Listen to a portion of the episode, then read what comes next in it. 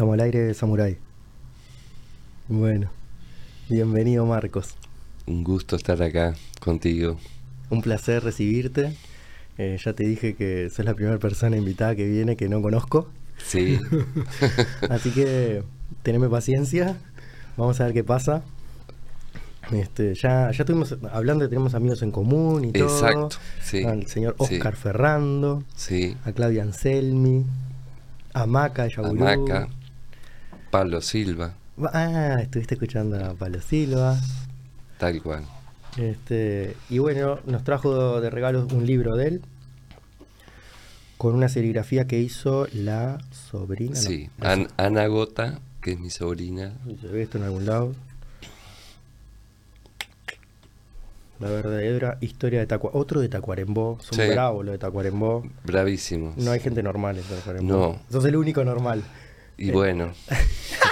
Como hace tanto que vivo en Montevideo, me fui normalizando. Te- destacuarimbosaste. Claro. Sí.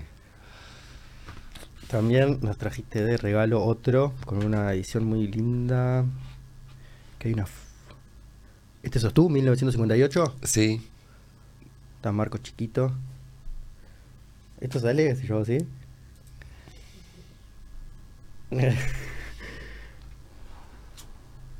Estos son textos. Esos son textitos, sí. Estos los, los editaste tú, no es con, no es con Yauru. Ese es edición mía, sí. Después en general todo lo otro lo ese debe ser el único. Este, los demás todo con Maca. Incluso este año saqué uno cuando cumplí 64 Ahí va. tu propio regalo de cumpleaños. y sí, y ahí yo no sé, un día charlando con él le comenté, digo, te voy a copiar porque él sacó a los 64 por lo de Paul McCartney, ¿viste? A When I'm 64. Mira. Ah. Entonces le digo, te voy a copiar y voy a sacar un libro, pero no, él, él lo que hizo es que juntó de sus amigos los que cumplían 64 y sacó un librito. When I get older, Sí. it's in my hand, many years from now. Exactamente. Está bueno, da- ese tema da- da pa- para pensar. ¿Cómo no? Ya tenés 60, ya nos puedes contar, a ver qué pasa. Y no, y sí, no pasa nada, vos sabés. Eso es lo interesante. Sigue sin pasar nada. sí, Eh, hay algo adentro nuestro que, que pretende madurar y crecer, ¿no? Decir, ¿cuándo? Sí, y al, sí. al final nos mintieron. Eh, era- íbamos Eh, a ser, por ejemplo, ¿no? siempre íbamos a ser nosotros. Porque o bien era una visión que teníamos de que personas, yo que sé, un tipo de 64, un tipo sólido, sabio, eh, en fin, con yo tenía una, una imagen que no, no se cumple conmigo en absoluto. Seguí siendo un niño. Más o menos, atrapado en el cuerpo de un viejo. No, te veo muy bien, te veo muy bien. También me, me estabas contando que te cuidabas, que ya hace muchos años que dejaste de tomar alcohol. Sí, sí. Como unos 30 años. El año que viene, 30. Ahí va. Este, trato de fumar menos ahora, no lo consigo. este, y después, bueno, otras cosas que hacer de la rutina, tratar de yo me tengo que cuidar, viste, de comer mejor. Mm. Siempre fui flaco, este pero bueno, en realidad me siento bien, viste. Mira, un amigo que ya falleció pero decíamos siempre cuando nos veíamos, che, pero vos estás... Y él decía, lo que pasa es que nosotros nos criamos con el Forever Young de Bob Dylan y, y entonces quedamos... No tuvieron. Claro, él decía, quedamos, siempre vamos a ser jóvenes. Y, y la comida vos que decís que, porque hiciste como una pausa, tengo que darme de comer, como que a veces te salteas una comida, Ah, que no sí. te ni... Sí. En general, dos comidas hago, almuerzo y cena. Bueno, Y claro, me han dicho, no, tenés que tener las cuatro, o sea, agregar el desayuno y la merienda. yo creo que eso... Y me cuesta, ¿viste? Sí, son, son como hábitos que dentro de estadísticamente capaz que hacen los números y dice, bueno, es más sano comer, pero yo soy de la creencia de escuchar el cuerpo. Si vos, viste, Ah, son sí. la- las 10, 11 y Sí. todavía seguís sin... te Sí, yo, la- yo es lo que hago, escucho al cuerpo y bueno, se ve que lo que me dicen es, mira que el cuerpo te va a mentir. No, y aparte no te enfermas, porque claro, si uno dice, bueno, me No. agarro anemia, me agarro sé Claro. Sí, la verdad que, mira, por ejemplo, debe hacer cinco años que ni, ni siquiera me resfrío.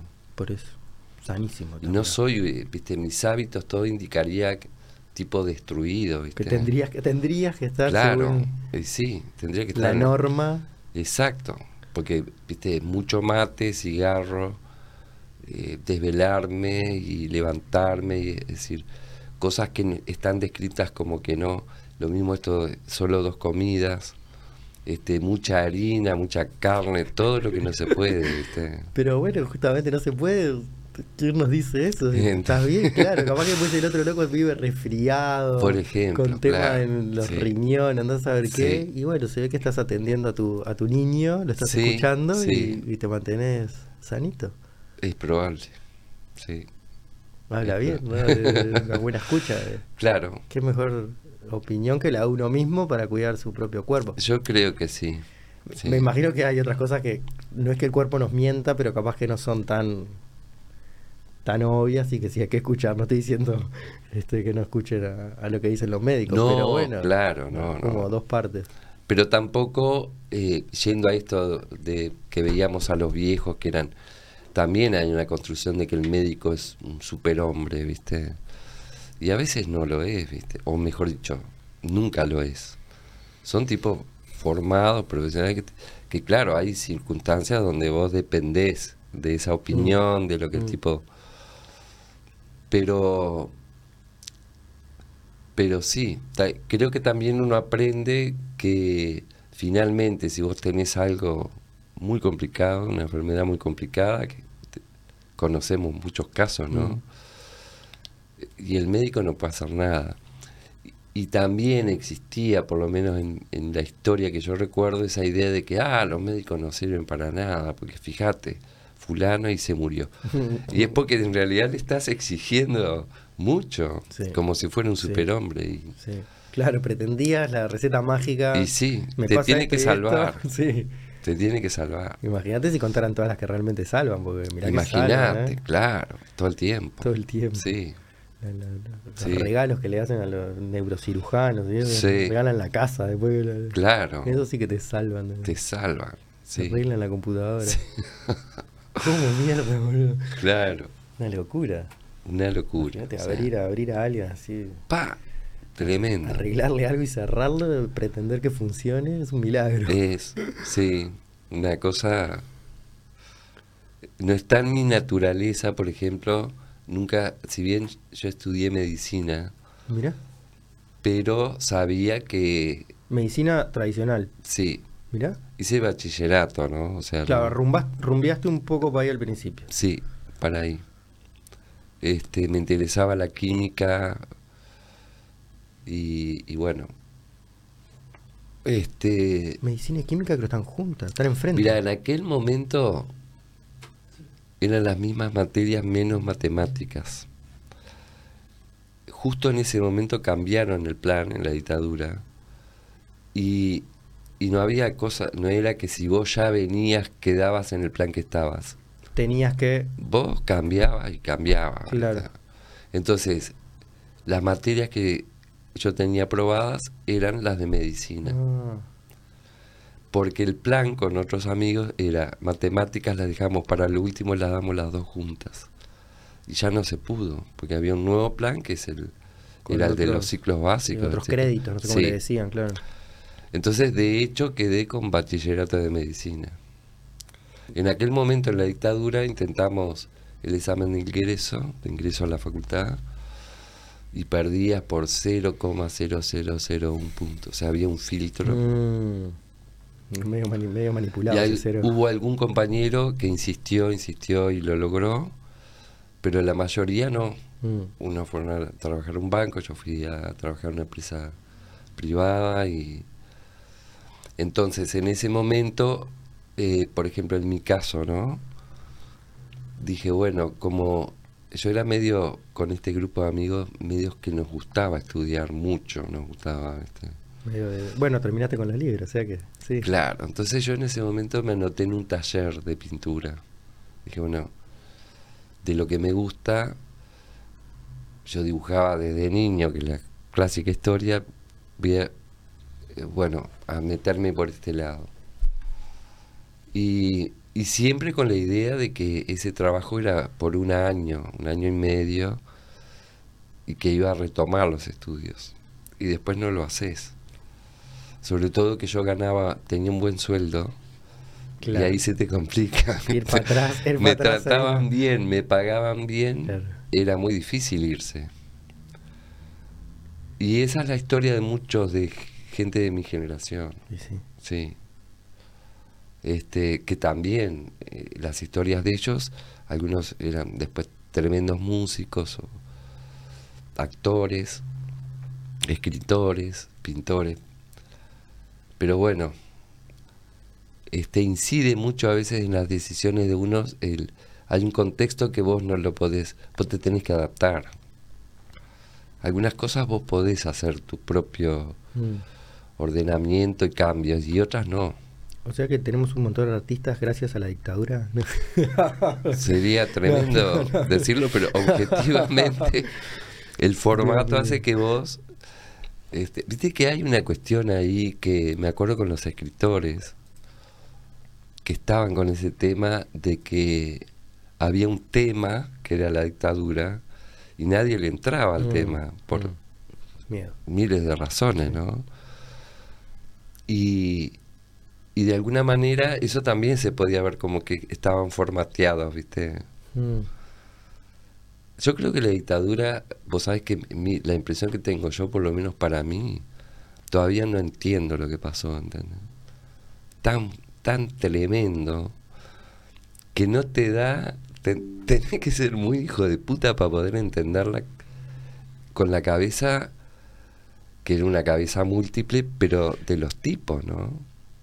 Procedimientos ¿Qué, as- absolutamente reñidos con cualquier cosa, ¿viste? qué tenés en la cabeza para creer que esta es una posibilidad, una solución a algo? Por O ejemplo, sea, claro, en un país tan chico donde había una historia X que no te la esperabas esa, ¿viste? Este, y justo, fíjate que yo ahí tenía 14 años. O sea, hubimos algunos, todos los que teníamos esa edad ahí, que justo en la adolescencia, que Mm. cuando vos sí, Sentí aparte que te- la te tenés vida- que armar, podés- tenés ganas de salir a la calle, me imagino. Todo por eso. ejemplo, Claro, te- Todo eso estaba prohibido. Además, eras ya por, por ser joven sospechoso. Te paraban, te pedían los documentos. Este, estaba complicado. Entonces había que inventarse un, un mundo, Mm. te diría. Este, y bueno, creo que más o menos se hizo eso. ¿Crees que, que te- las decisiones que tomaste decís, bueno, estuve bien? Fueron las mejores. Sí, sí. En general, viste, eh, había un... eh, ahí fueron muy importantes los amigos, ¿no? Fundamentales, de- sí, esenciales. Nosotros, te digo, en el caso mío, que es lo que explica un poco esta novela, consistió en, en inventar un, un espacio. Nosotros nos juntábamos en la casa de un amigo a escuchar música. Entonces se cerraba todo, puertas, ventanas, se apagaba la luz y poníamos, ¿viste? Desde los Beatles hasta para arriba. Mm. Entonces, y aprendíamos de ahí. Y, cuando escuchaban eso también te daba un poco de, de, de cosita, de me escuchen. Te tenías que cuidar, claro. No era todo volumen, era... Ahí era el mango justamente. porque era una casa que, que, que ta, se po- eh, se eso, podía se hacer eso. Pero te En tenía- Tacuarembó. Sí, Ah, claro. sí, en Tacuarembó. Pero tenías que cuidarte, sí. Este, y, y, y nada, eh, lo interesante es que a partir de ahí yo te diría que casi todos los que estuvimos en eso empezamos a interesarnos por la filosofía, por las otras artes, por, por el, el otro ser humano a partir de esa cultura Mm. del rock and roll Mm. y, y todo lo que era la contracultura y todo eso, ¿no? Un poco este, este libro tiene que ver con eso, como rendir homenaje a alguien que no figura entre los que nos educaron. Mm. ni Bob Dylan, ni Jimi Hendrix, y sin embargo nosotros chupamos rueda de ahí. Fue con los que aprendimos, viste, algunas cosas. Increíble eso, ¿no? sí, porque no es que te los enseñaban como maestros, obviamente, pero sí fueron los disparadores para, para entender. otra realidad posible. Sí, incluso la realidad que ¿eh? tenías. En inglés, ¿no? Para nosotros. Exacto.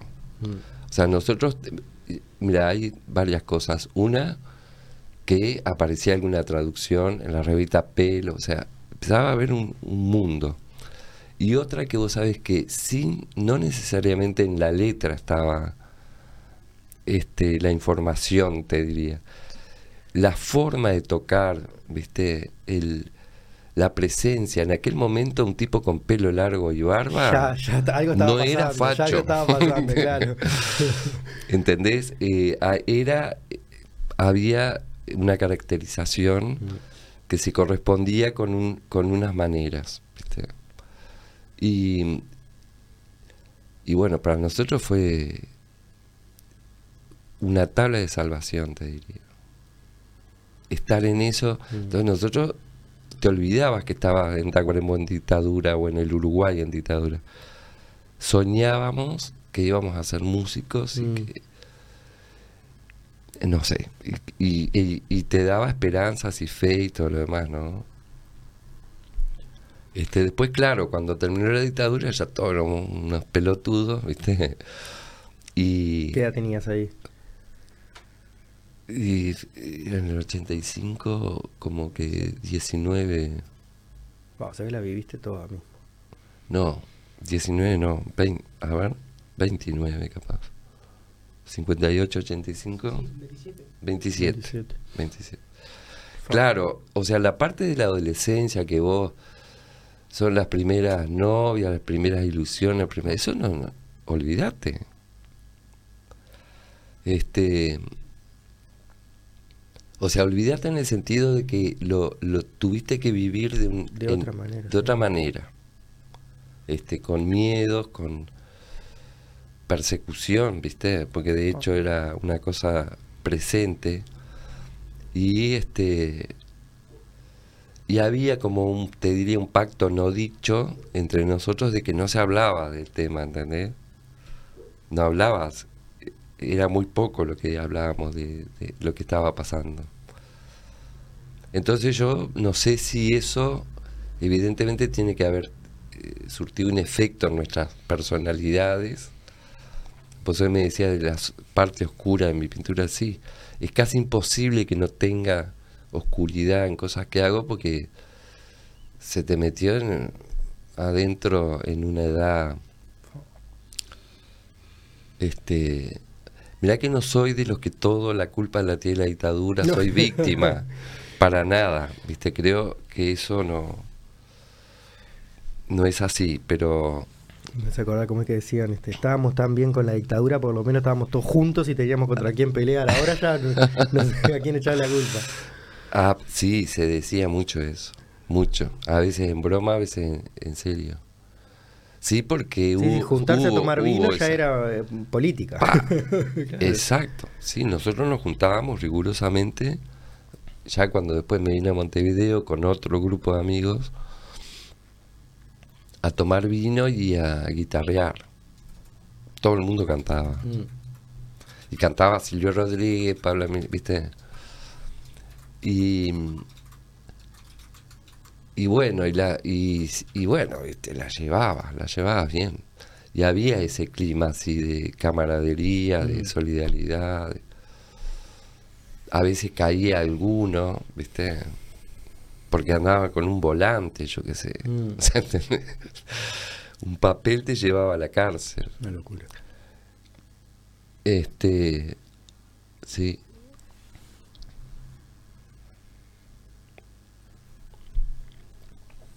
Una locura.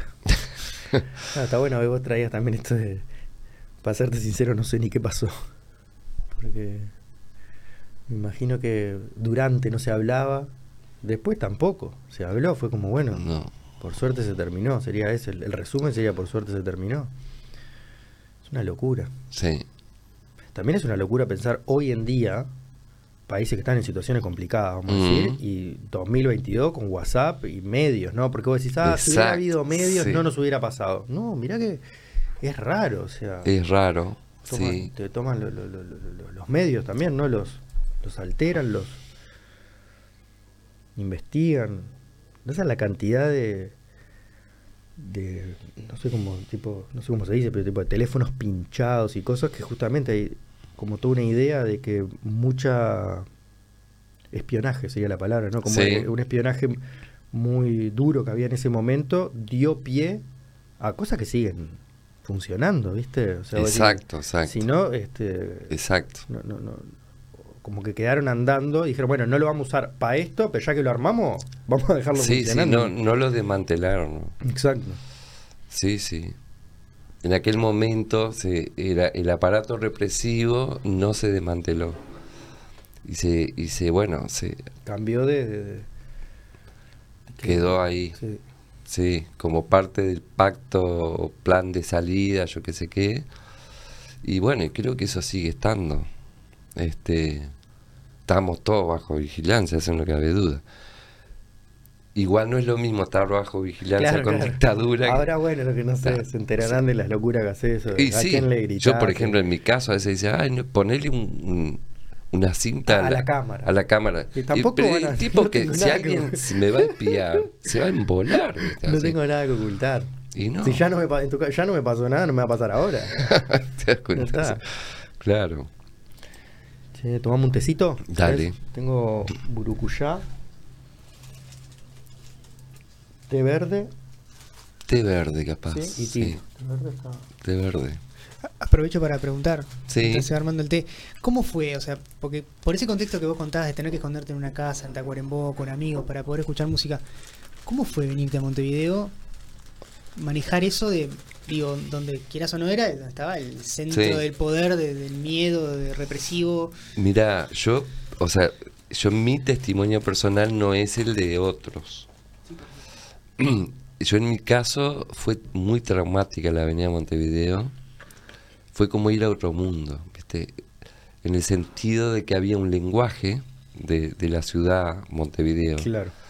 muy diferente al que, o sea, mucho más diferente de lo que hubiera creído del nuestro. Que Claro, tenía tampoco que estabas en campaña, estabas en Tacuarembó. en Tacuarembó. Claro, Exacto, o sea, no es, nadie diría, pero ¿cómo un Claro. lenguaje? Y bueno, tenía que ver con las distancias, que entonces te, es decir, En iba Tacuarembó caminando a todos lados para arrancar. a todos lados Bicicleta y, lo más. y vas, tenés que ir al liceo die- 10 minutos antes. Claro, claro, claro. Acá es una hora y media antes. eso no existía dentro del esquema. No existía mental. el ómnibus, por ejemplo. ¿viste? Todo el mundo se conoce, etcétera, y de un día al otro yo me vi atrapado en una ciudad que tenías que Te viniste solo. con mi hermana, Con tu y después vino mi madre. Mi padre había fallecido. Y yo vivía como ahora en Belvedere. Bueno, y a mí me afectó muchísimo. eh, Estuve dos o tres años que no salía. Y ahí otra vez el respaldo fueron mis amigos. Este y no había manera, ¿viste? No, no encontraba Mm. eh, cómo integrarme, cómo pertenecer. Me costó muchísimo. Este, y, y- y me parecía hostil la ciudad, ¿viste? Hostil. Y, y bueno, después empezó a pasar que empezás a conocer gente, etcétera. Te invitan a no sé dónde. Claro, porque mucho tiene que ver esto que yo te cuento con cómo era mi, yo, mi manera de ser, mi personalidad, que quizás de entrada me cerré y no busqué, viste, como mis amigos, mis amigos no, no tuvieron la misma historia. Ah, capaz que salieron de una, sí. Sí, cerré. O sea, lo que a mí me afectaba, por ejemplo, el ómnibus, locos se mataban de la risa. Pero como una cosa de, de, a ver, no sé cómo decir qué tipo, claustrofóbica, de tipo, ¿qué me andar subiendo? Bueno, me, me empezó a pasar después sí que, que, que en efecto tenía agorafobia, ¿viste? Al revés, ¿no? La- la- Claro. la- espacios abiertos, Sí, es esa. sí. Entonces la tendencia siempre era estar encerrado, tranqui, Ah, solo, no me claro, rompan la voz. Claro, claro. Sí. Este, ¿Y el arte ayudó ahí? Porque me, me imagino Sí. que son como espacios propicios Claro. para poder indagar ciertas... sí. Mira, yo empecé a, a- Yo siempre dibujaba y pintaba, ¿viste? Cuando yo decidí ir a un, a un taller, me enteré ahí que, que en realidad era un mundo, que existía el mundo de la plástica. Con, Claro. Para vos era tipo, seguí pintando como cuando era chico. Claro. No, ninguna cosa Exacto, institucional. Exacto. Sí. Y que había maestros, todo lo demás, Claro. pero, pero no de que había cosas, no, esto sí, esto no. Claro.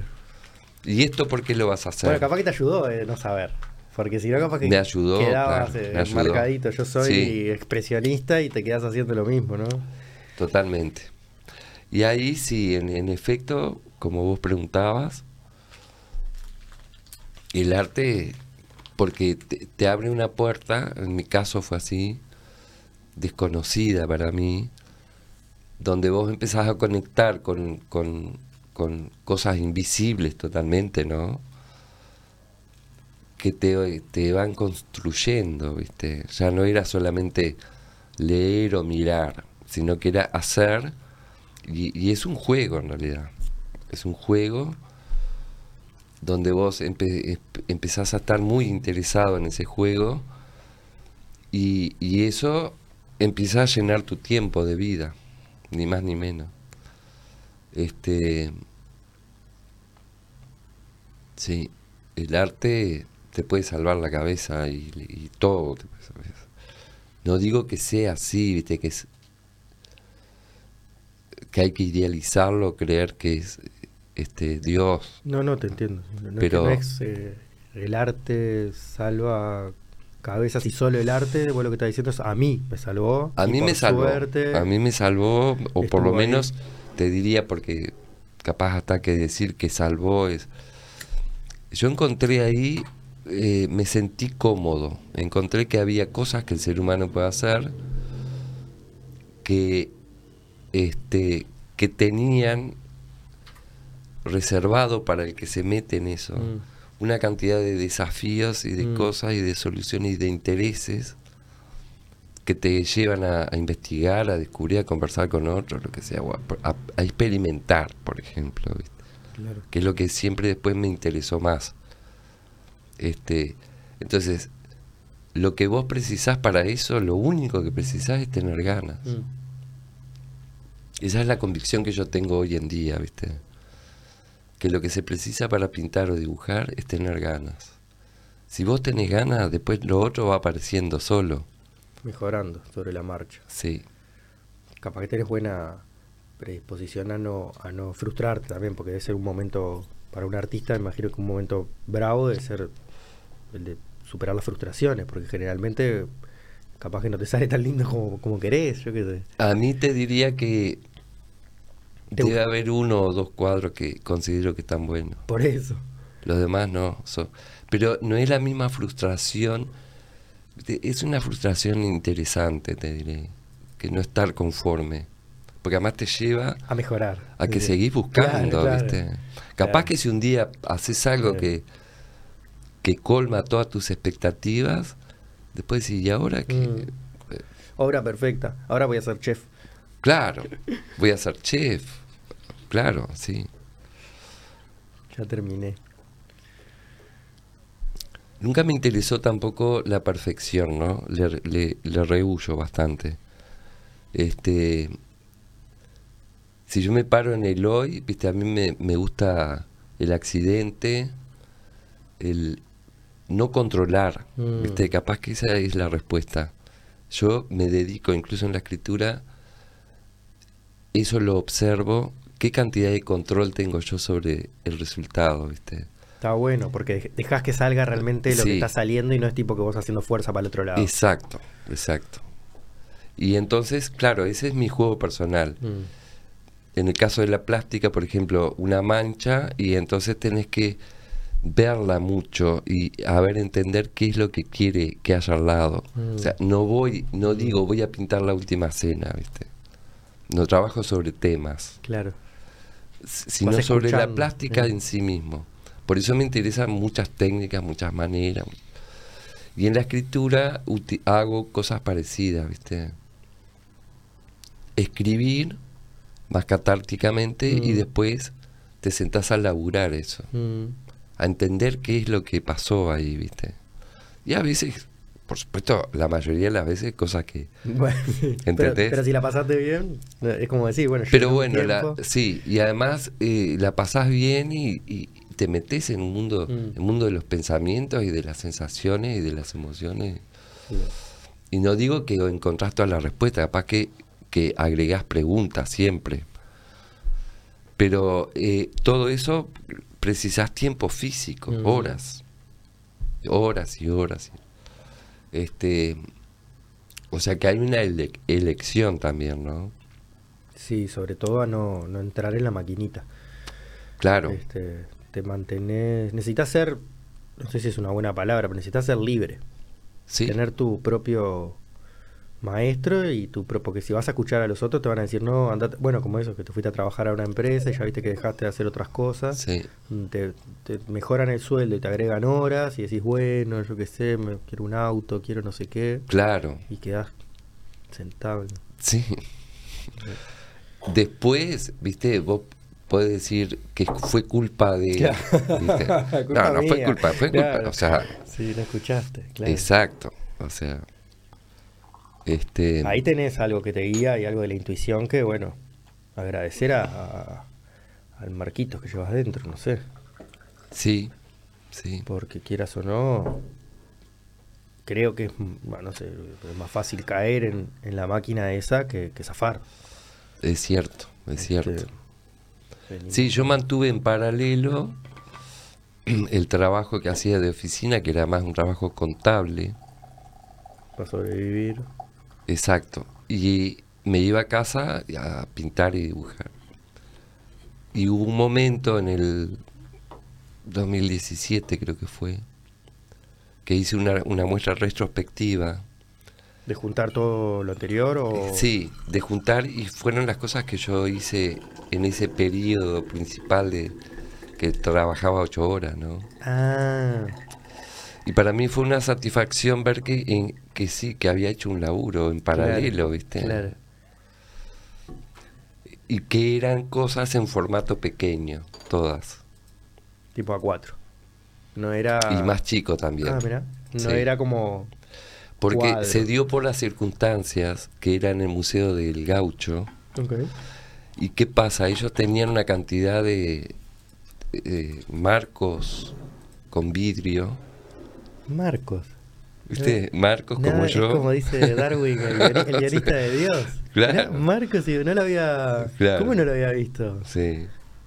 Varío. Y vos sabés que ahí, porque yo iba a llevar las telas largas, y ahí cambié todo. Dije, no, yo voy a todas estas libretas que tengo acá, arrancar las hojas y mostrar esto. Medio sin crudo, sí, lo eh, quedaba Sí. con el que venía de un, de un blog. Porque digamos. estaban en blogs, Claro, la mayoría. Claro. Este, y O sea, por lo menos tenías tu blog y no, no andabas por ahí eh, que un cuaderno y otro cosa. no, en eso Semi- siempre fui Prolijo. más o menos ordenado, Ah. sí, incluso hasta el día de hoy, ¿no? Hay que serlo, hay que serlo. Es lo que más hago, son libretas. Esta es la libreta donde uso tinta y esta es la que uso. Mm. O sea, en eso fui inventándome yo un TOC. Porque a veces, viste, Sí. agarro y si descuidadamente uso una libreta que no era, me problematiza, ¿viste? Digo, pa, y ahora hice este dibujo en esta que era para tinta china, ¿viste? Como si fuera tan Como grave, si fuera y es un problema que lo arrastro todo el día y a veces durante días. Es más, te digo, en una encontré, para sorpresa mía, que había anotado, una locura, ¿viste? Unas cuentas. Este dibujo fue hecho sin querer, como dándole Ah. explicaciones a alguien. Bueno, como si lo hubieras hecho para, para mostrarlo a la posteridad, sí. Cuando Por encuentre ejemplo. en mi diario, eh, me hace acordar este, Sí, el- el- Mirá, te digo, encontré en cosas que, que estaban en mi casa, que guardaba mi madre, un cartón de chicles bazooka. bueno. Sí. Y de atrás del cartón decía, con letra, mi letra de niño, este cartón pertenece a Marco José Ibarra. Buenísimo. O sea, una cosa de apropiación y de que quede claro que ese Sí. cartón que a mí me gustaban los colores, se ve, Este es mío. es mío. Entonces, yo También cuando le das un valor, ¿no? Decías, pa, qué bueno que está este aviso de Es- bazooka. exacto. Entonces, cuando yo vi eso, digo, claro, yo de niño ya tenía esta Mm. preocupación y de, y de señalar, Lo, lo- donde ves donde ves algo bello, donde ves arte. Capaz que Claro. habías visto, pa, esto está bueno. sí, sí, sí. Este me lo quedo, este es mío. Este, me lo que, este es mío y Sí. queda dicho acá. ¿viste? este, eso te digo, tiene, me acuerdo cuando yo empecé a ir al taller, iba al taller de Dumas Oroño. Ah, entonces un día terminé un cuadro y el viejo me dijo, bueno, ahora tenés que firmar. No, le digo yo, yo no voy a firmar. Este cuadros. no- este no es Yo- mío. Yo no firmo, Este los, no es mío. yo no firmo los cuadros. Y me dijo, ah, pero alguien se tiene que hacer cargo. Claro. Porque vos lo tomás, me dijo él, como que el que firma es, ah, mirá, pero capaz que es al revés. revés. ¿entendés? Mirá la- la- la- Y para mí fue genial eso, porque Acá ah, tiene razón, le digo, tiene razón. Entonces, de, a partir de ahí trato de acordarme de, de- de De firmar. poner, claro. Sí, sí, mirá, esta cagada La hice hice yo. yo. Sí, sí.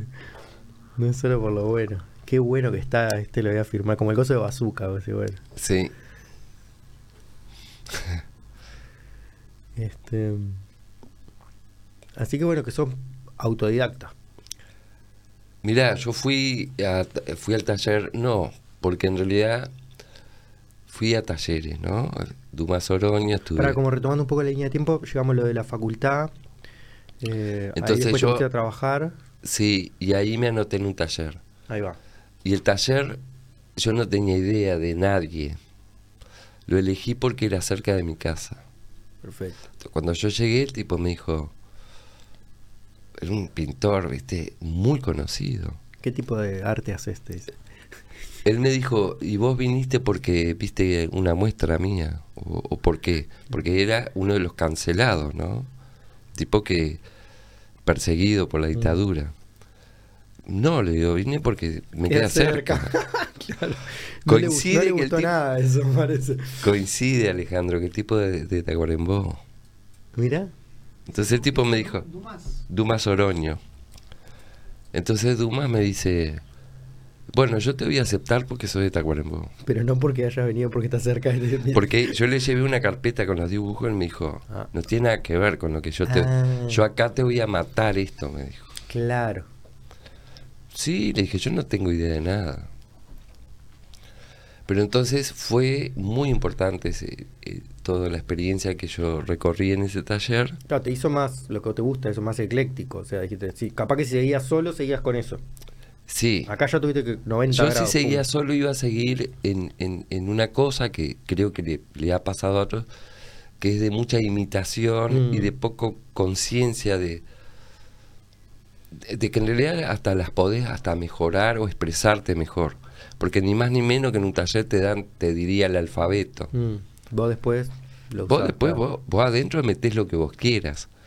Pero algunas cosas que yo no tenía idea, ¿viste? Que están vinculadas con la proporción, con la composición, con... O sea, es muy vasta la plástica, ¿viste? Sí. Hay un montón enorme de cosas, incluso los materiales.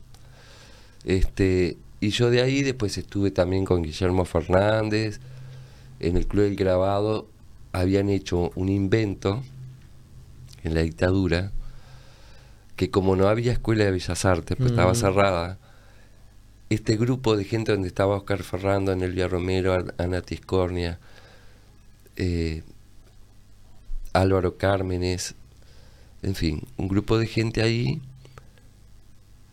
inventaron como una circulación por los talleres y donde además Por distintos talleres. por distintos talleres, donde Para además de lo- de alguna forma también. sí, donde además de lo específico del club del grabado, que era el grabado, Mm. te daban otras cosas. Y hacíamos experiencias de sensibilización, por ejemplo. Claro, que es como lo que hacen ahí en Bellas Artes. que Claro, sí, porque ellas que venían de Bellas Artes habían pasado. dijeron, vamos a dar esto que, que está prohibido darlo. Mm. Este, y bueno, para mí fue impresionante esa Sí. experiencia unida a las otras que eran completamente distintas, más clásicas. te diría. Claro. Sí, eso que creo que, no sé, lo que tengo presente dicen que, que les explota la cabeza es eso, no sé si en primero, en segundo, que te hacen pasar por unos... eh, estás vendado y En metés primero, la, sí. eh, metés la mano, no sé Sí, qué. sí, buenísimo. Sí. A mí al menos me gustó. ¿Verdad que me encontré con gente que me dice que pelotudez? Claro. O sea, a mí me resultó, a mí, a mí me abrió una puerta. Además, después yo inventaba hasta el día de hoy ejercicios de Claro, sensibilidad. claro. Porque el tema del- de, de las artes plásticas y visuales, quizás tal vez, es eh, que vos tenés que tenés, digo, es una manera de hablar, ¿viste? Vos tenés que, no tenés nada, pero digo, Hay una intención de que la persona eh, viva una experiencia. sí, el ojo puede ser un, un dictador, ¿viste? claro. Entonces, vos te tenés que acordar que el tacto está muy vinculado al ojo, de hecho en la escultura, ¿viste? Y que hay información en todos los sentidos Mm. que, que pueden colaborar con, con tu trabajo en la plástica. Claro, vos ves a alguien eh, comiendo algo asqueroso y ya la persona siente que capaz que Exacto. una arcada. Por ejemplo, Mm. o sea, volver consciente todo, todo lo que el cuerpo puede sentir y no solamente el ojo y, y- y la cabeza, ¿viste? Y estar pensando en la organización de los cuadros. Lo que vos adquiriste, ¿viste? En materia de composición y del trazo, de maneras de pintar, etcétera, eso ya lo, ya lo tenés. Mm. Entonces, a mí me gustó siempre después Complementar, o sea, Sí. Como una herramienta y ahí por un sí es más es la parte más autodidacta de atreverme. ¿Viste? Incluso lo que no se podía, entre comillas, hacer, vamos a experimentarlo. yo me voy a meter igual, ¿viste? Y bueno, a ver, a mí no me fue muy bien. en el sentido de Pero que bueno, no... e- eso también es medio de juzgarte a vos mismo, porque Sí. que te hizo te hizo bien. O sea ah, que- sí. y bueno, No, no lo cambio por nada. bueno. Es más, me sigue haciendo. Es algo que todavía transito como si fuera el primer día. Con placer. Sí, sí. Es muy impresionante esa situación de que vos agarrás un soporte en blanco Mm. y es como si fuera la primera vez siempre. Y vos vuelve el tema de la incertidumbre, la angustia de que qué voy a hacer. Hoja en blanco. Sí. Y, y, y, y empezás en una historia con eso, ¿viste? Y el, y el mundo está ocurriendo alrededor. Se pone un poco de pausa ahí.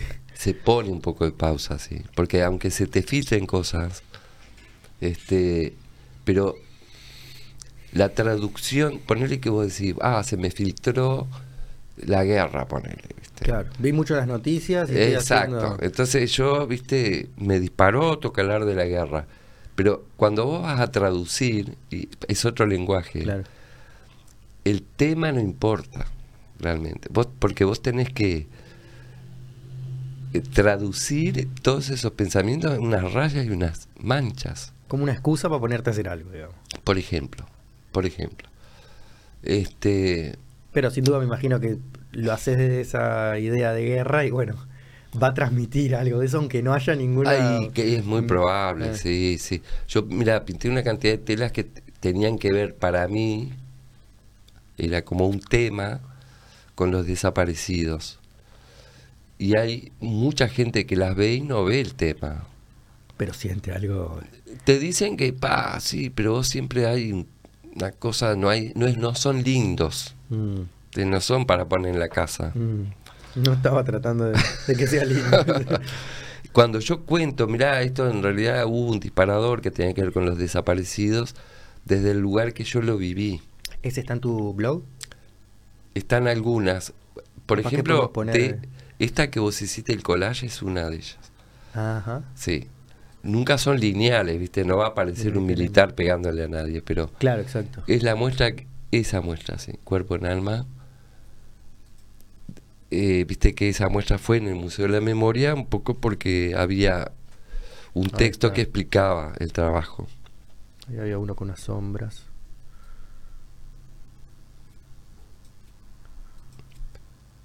¿Viste serigrafía? Mira, esto en realidad es digital. Ah, bueno. Esa, esa es una escultura que está en la puerta del museo Y yo había hecho esto como un chiveo. Ah, la escultura de la chica. Sí. Yo ahí hice un chiveo, viste. Usando la computadora. Eh, sí, sí, sí, totalmente.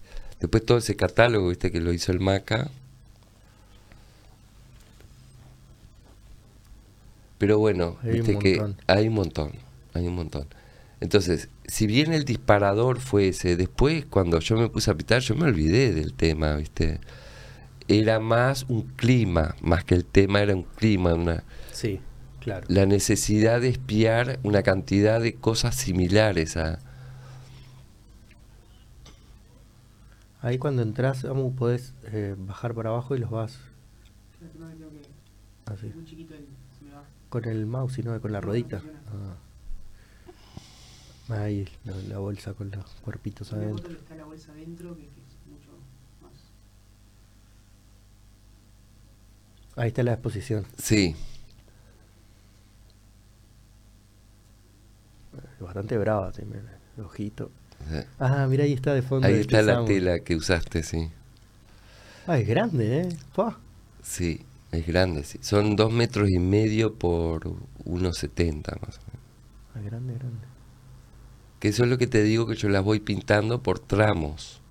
Pues no tengo un taller para pintar de una, poner una tela de un metro por 70 o dos. Lo vas recogiendo. Sí, lo voy corriendo, te lo, lo apoyo en un soporte. ¿Eso es parte de la exposición también? Claro, porque hubo en la muest- en la inauguración, yo suelo invitar eh, a otra gente, en este caso y en general poetas. Entonces acá invité a tres amigas poetas a que inventaran, o sea, yo las invité a que hicieran algo. Y ellas un día me dijeron, "Mo, es una performance. Mm. Ah, también vi que había Basada- con las telas. Me dijeron, basada en este cuadro, el, Bueno, este fue otro que vi que es impresionante. Sí. De un cuadro que se llama El Banquete. Entonces ellas hicieron una performance que era como un, un banquete donde gente iba como con una actitud depredadora a, a- a comer, ¿viste?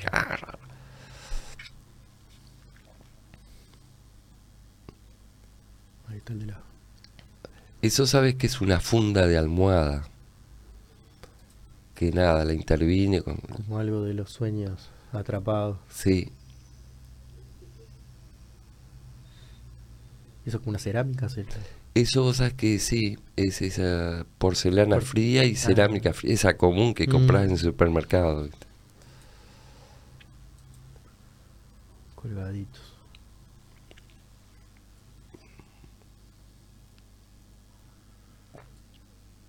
Has hecho de todo, de un montón de, de obras. Ahí está por parte. Cuerpo en alma es el nombre de, de la exposición, ¿no? Cuerpo sí, en alma. sí. Ahí en el Museo de la Memoria tenías muchas posibilidades, ¿viste? De colgar. La muestra arrancaba adentro, salía por el patio y se iba por una casita que hay al fondo. Es un lugar privilegiado.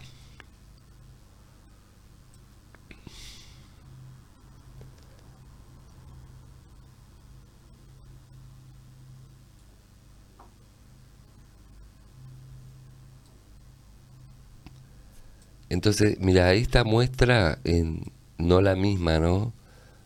Pero la primera vez yo la, la fue en el Florencio Sánchez, en el cerro. Después el Mumi y después en el Subte. Este, en una Ahí muestra. sí.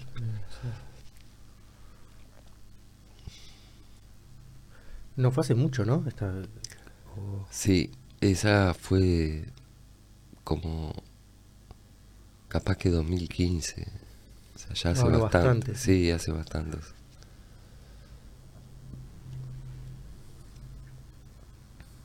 Sí, al ser tan grande te da esa posibilidad de, de que pequeñas partes también son... Sí, sí. O sea, tiene el impedimento que nunca hay una foto que sea tremenda foto que esté completo. Claro, son... Cuando está completo vos te das cuenta de, de- del tamaño, por ejemplo, pero después tenés que ir de apartes. La clase observa. Ahí dice no, La clase, obrera va al va- paraíso, que era una película de mi época juvenil. Este, porque bueno, ahí yo eh, suelo, además de poner los cuadros, hacer tipo instalación de cuadros, más bien ahí. Siempre va a haber algún objeto, algún Mm. texto. No tan como que te vas más al 3D que a solo al plano. Ah, sí, sí, sí, sí, sí, sí. Sí. Capaz que mismo ya que los cuadros no estén enmarcados, les da una Ah, textura extra, les ¿no? da, les Incluso en este, como el- ya te digo, el tema... Este fue otro que me encantó también. Sí, ese viste que... Hay varios con haditas. Ah, sí, ay, sí. Incluso de las de la última serie que es Alegoricón, que es la, creo que es la primera entrada del blog. Claro, porque vos sa- sabés que acá vos entraste en, en otro blog. Yo tengo dos blogs.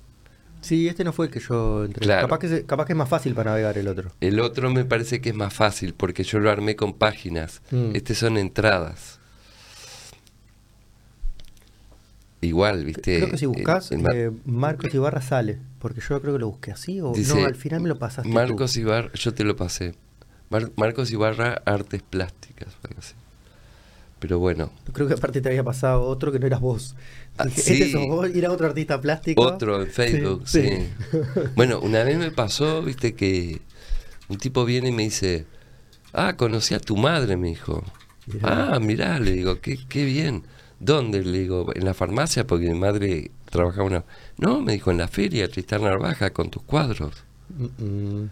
Ah, entonces yo no dije nada, pero llamo a mi madre y le digo, che, porque en efecto ella iba... Paseaba por Tristán. Sí, no entonces... con tu cuadro, pero Claro, paseaba le por- digo, ¿estás yendo a la feria? Sí, a veces... voy". ¿Y llevas mis Digo, cuadros? Che, ¿y, y llevaste...? Pero ¿cómo voy a llevar claro, cuadros? una locura. No, le digo, hubiera estado bárbaro, pero me dijo un, un compañero que te vio, que charló contigo. Bueno, es otro Marcos Ibarra. Ah, Marcos Ibarra. Es otro. Pero que yo te mandé también era Marcos Ibarra, ¿no? Sí. Capaz que es él, entonces, bueno, creo que haya tres. Y capaz que es él.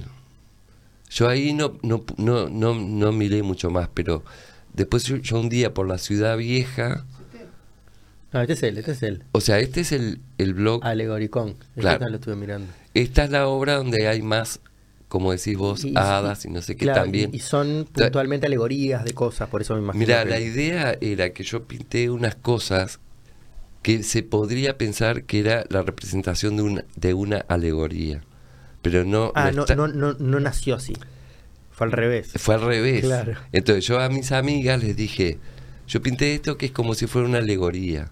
A ver si se les ocurre un ¿Qué texto. ale- qué- Sí. qué- ¿De qué habla esto? Entonces hicimos el una... El problema cada- era de ellos. Claro. sea. Ahí cada una se llevó una tela Ah, y la trabajó. Y después mostramos Muy eso. bueno.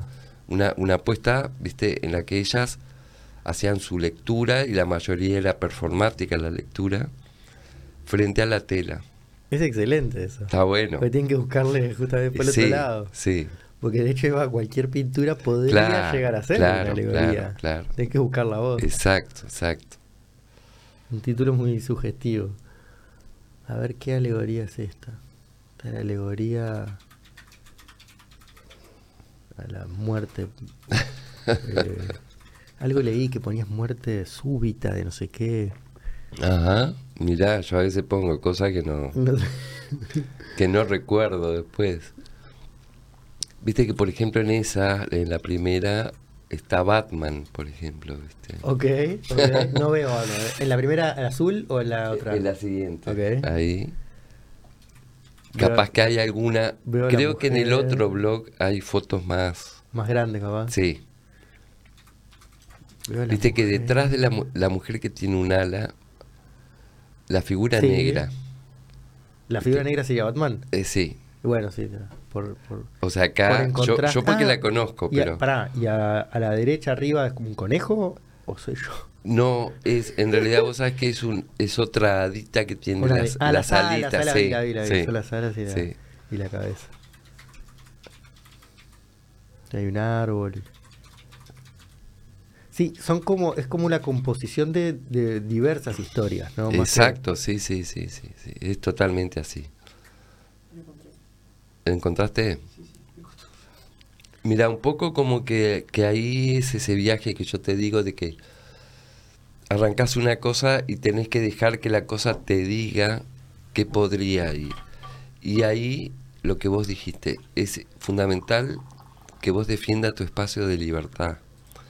Y si, por ejemplo, hubo un momento que, que vos veías, con, ponele, no, no sé si es así, pero que había cierta solemnidad y que Batman ayudaría a romper eso, hacerlo. Ahí. Mete a Batman. Van a ser mejor si es este el blog. Ah, ¿y esa sería la tapa? ¿O la- lo- como- Eso es el catálogo El que catálogo. también me lo armó Maca también Ahí para está él. el ladita. Sí. Sí, sí, varias haditas. vi que- sí, en esta estaba lleno de... Con mucha textura, el, el mismo el material parece que fue como arrugado y lo, lo es que es la tela que yo, en vez de plancharla, al revés. la dejo al revés, que se arrugue. Entonces, Queda con la esa textura, es, claro, es parte de la cosa, sí. Ay, se ve perfecto, mira. Mira las mosquitas que también estaban en el... en el- sí. Sí, incluso hay una que está bordada, Mira. este, como un escarabajo ahí. Sí, lo veo. Incluso hay algún primer plano del escarabajo, pero bueno. Carabajo de oro. Esto vos sabés que fue un cuelgue en el- la pandemia, ¿no? Ah, este es nuevo, nuevo. Son nuevos. Fue en la pandemia. Hay más Ah, ahí está bordado, es un mosquita, escarabajo, No, es tan escarabajo, es mosquita. Mosquitas. Sí, sí, ahí se nota, sí. Qué laburito nomás ese. ¿eh? Quedó bueno. Mirá acá el coso chamánico ahí usando. Eso parece. A darle un segundito para atrás. eh, me hace acordar el bosco ese. Ah, bueno, sí, claro. Sí, sí, el Bosco. Este, Yo creo que a mí también me hace acordar al Bosco. Como que Porque tenés macaquitos en la suya. Sí, este otro fumando sí. que es medio diablito. La Sí. daga ahí, no sé qué. Esto estaría en el, sí, a la derecha del, del- del jardín de la. por ejemplo, delicias, sí, esa cosa, viste, de que, que tiene el Jardín de las Delicias con frutas más grandes que los... Mm, mm. Que la gente le está apoyado en la fruta, le Yo cae la fíjate que gota. he mirado en la- a lo largo de mi vida, a menudo miro al Bosco. Y después se te va a colar, es in- infalible, ¿viste? Nunca vas a, a- a lograr lo que logró el Bosco. Pero digo, hay cosas que recuerdan, sí. Yo tengo la. Mi cama afuera, el respaldo es una talla Ajá, que me hicieron unos chiquilines acá de la, de la UTU, sí. de, del jardín de la fan- del jardín de las delicias. No lo hicimos, o sea, como una interpretación. Capaz que lo. Hay alguna foto. eh. Ah, estaría bueno. No sé si son fotos que, que pueda pasar cualquier cosa. eh. Pero a ver, ¿qué- ¿a dónde podría haber mandado? Porque está el respaldo de la cama y, la que cama. tengo, yo tengo, que- tengo que buscarla en el celular, pero creo que, Lo que tenemos, ¿no? Ahí. sí. Es terrible talla. eh, le llevó casi un año hacer el respaldo. Sí. Es inmenso, pero no, no es exacto, ¿no? O sea, eh, como una interpretación. O sea, sí Está están bien, los mismos macaquitos, claro. pero no todo, porque nunca lo Ah, imposible, terminado, claro. estás loco, sí. Este, no sé que increíblemente, capaz que eh, el chico que fueron dos chicos y él falleció hace poco, pero un gurí, ¿eh? Y la historia es de, de- de- de otro mundo, porque falleció justamente tallando con mármol, con estas circulares superpoderosas sí. que le dicen, creo, Sí. a esas circulares dicen que es la máquina de la muerte, una cosa así, Pa, que tenés sí. que trabajar con ella colgada, ella tiene que estar colgada por si chicotea para atrás, le cortó la cabeza. Pa. No, y te voy a contar la historia hasta ahí porque es bravísima. Estaban los hijos de no sé quién, los hijos. Eh, El instinto humano, los Sí. nen- nenitos chiquitos de 7 años tapándole la, la garganta al Claro. Rodrigo. Pa, qué, Qué viaje, locura, ¿no? qué tremendo. Ahora le hicieron, los chicos le hicieron un, un retrato en- Ah. en, la, en la puerta ahí del auto. Ah, pa, qué viaje es. Qué viaje. Esa es bravísima, eh. Y bueno, tengo su, su obra Claro, Eh, está, porque está, está el respaldo. La cama es como un barco, simula los costados como un barco vikingo. Una locura la cama. Mm. y tiene eh, un, un dragón, todo tallado, la cabeza de un dragón así, y del otro lado un tigre. Este, es poderosa la cama. Capaz que ahí Samurai la está buscando, pero tiene que ser una de la cama y que se pueda mostrar. claro. Eh, a ver, ¿querés mandarme a mí primero o qué? A mostrar. Sí. Estuve viendo en, en- en las tuyas que hay, unas, hay unos cuadros o unas pinturas que Sí. haces este, en base a la Divina Comedia. O por lo menos noté eso. De hecho, está de nombre, Infierno. Y, y hay una que tiene como el, el grabado de, de la entrada al infierno. Tendrías que haber dado a él la cosa No. de la alegoría, ¿viste? Que no, encontraba no, no me acuerdo esa. desde Dante, te decía. No me acuerdo en cuál muestra fue porque la- las vi. Entre tantas se me perdió. Ah, sí, me parece que. Dibujos pueden ser. Puede ser que sean dibujos, sí, sí. Sí. O sea, me resulta absolutamente familiar el tema, pero. No me acuerdo. Pero contado por otro, me parece que algo que no visualizo, ¿viste? Como. Este. Sí, me gusta eh, siempre el tema de la Divina Comedia, pero incluso de Job, ¿viste? El de la Biblia. el- esos temas me gustan.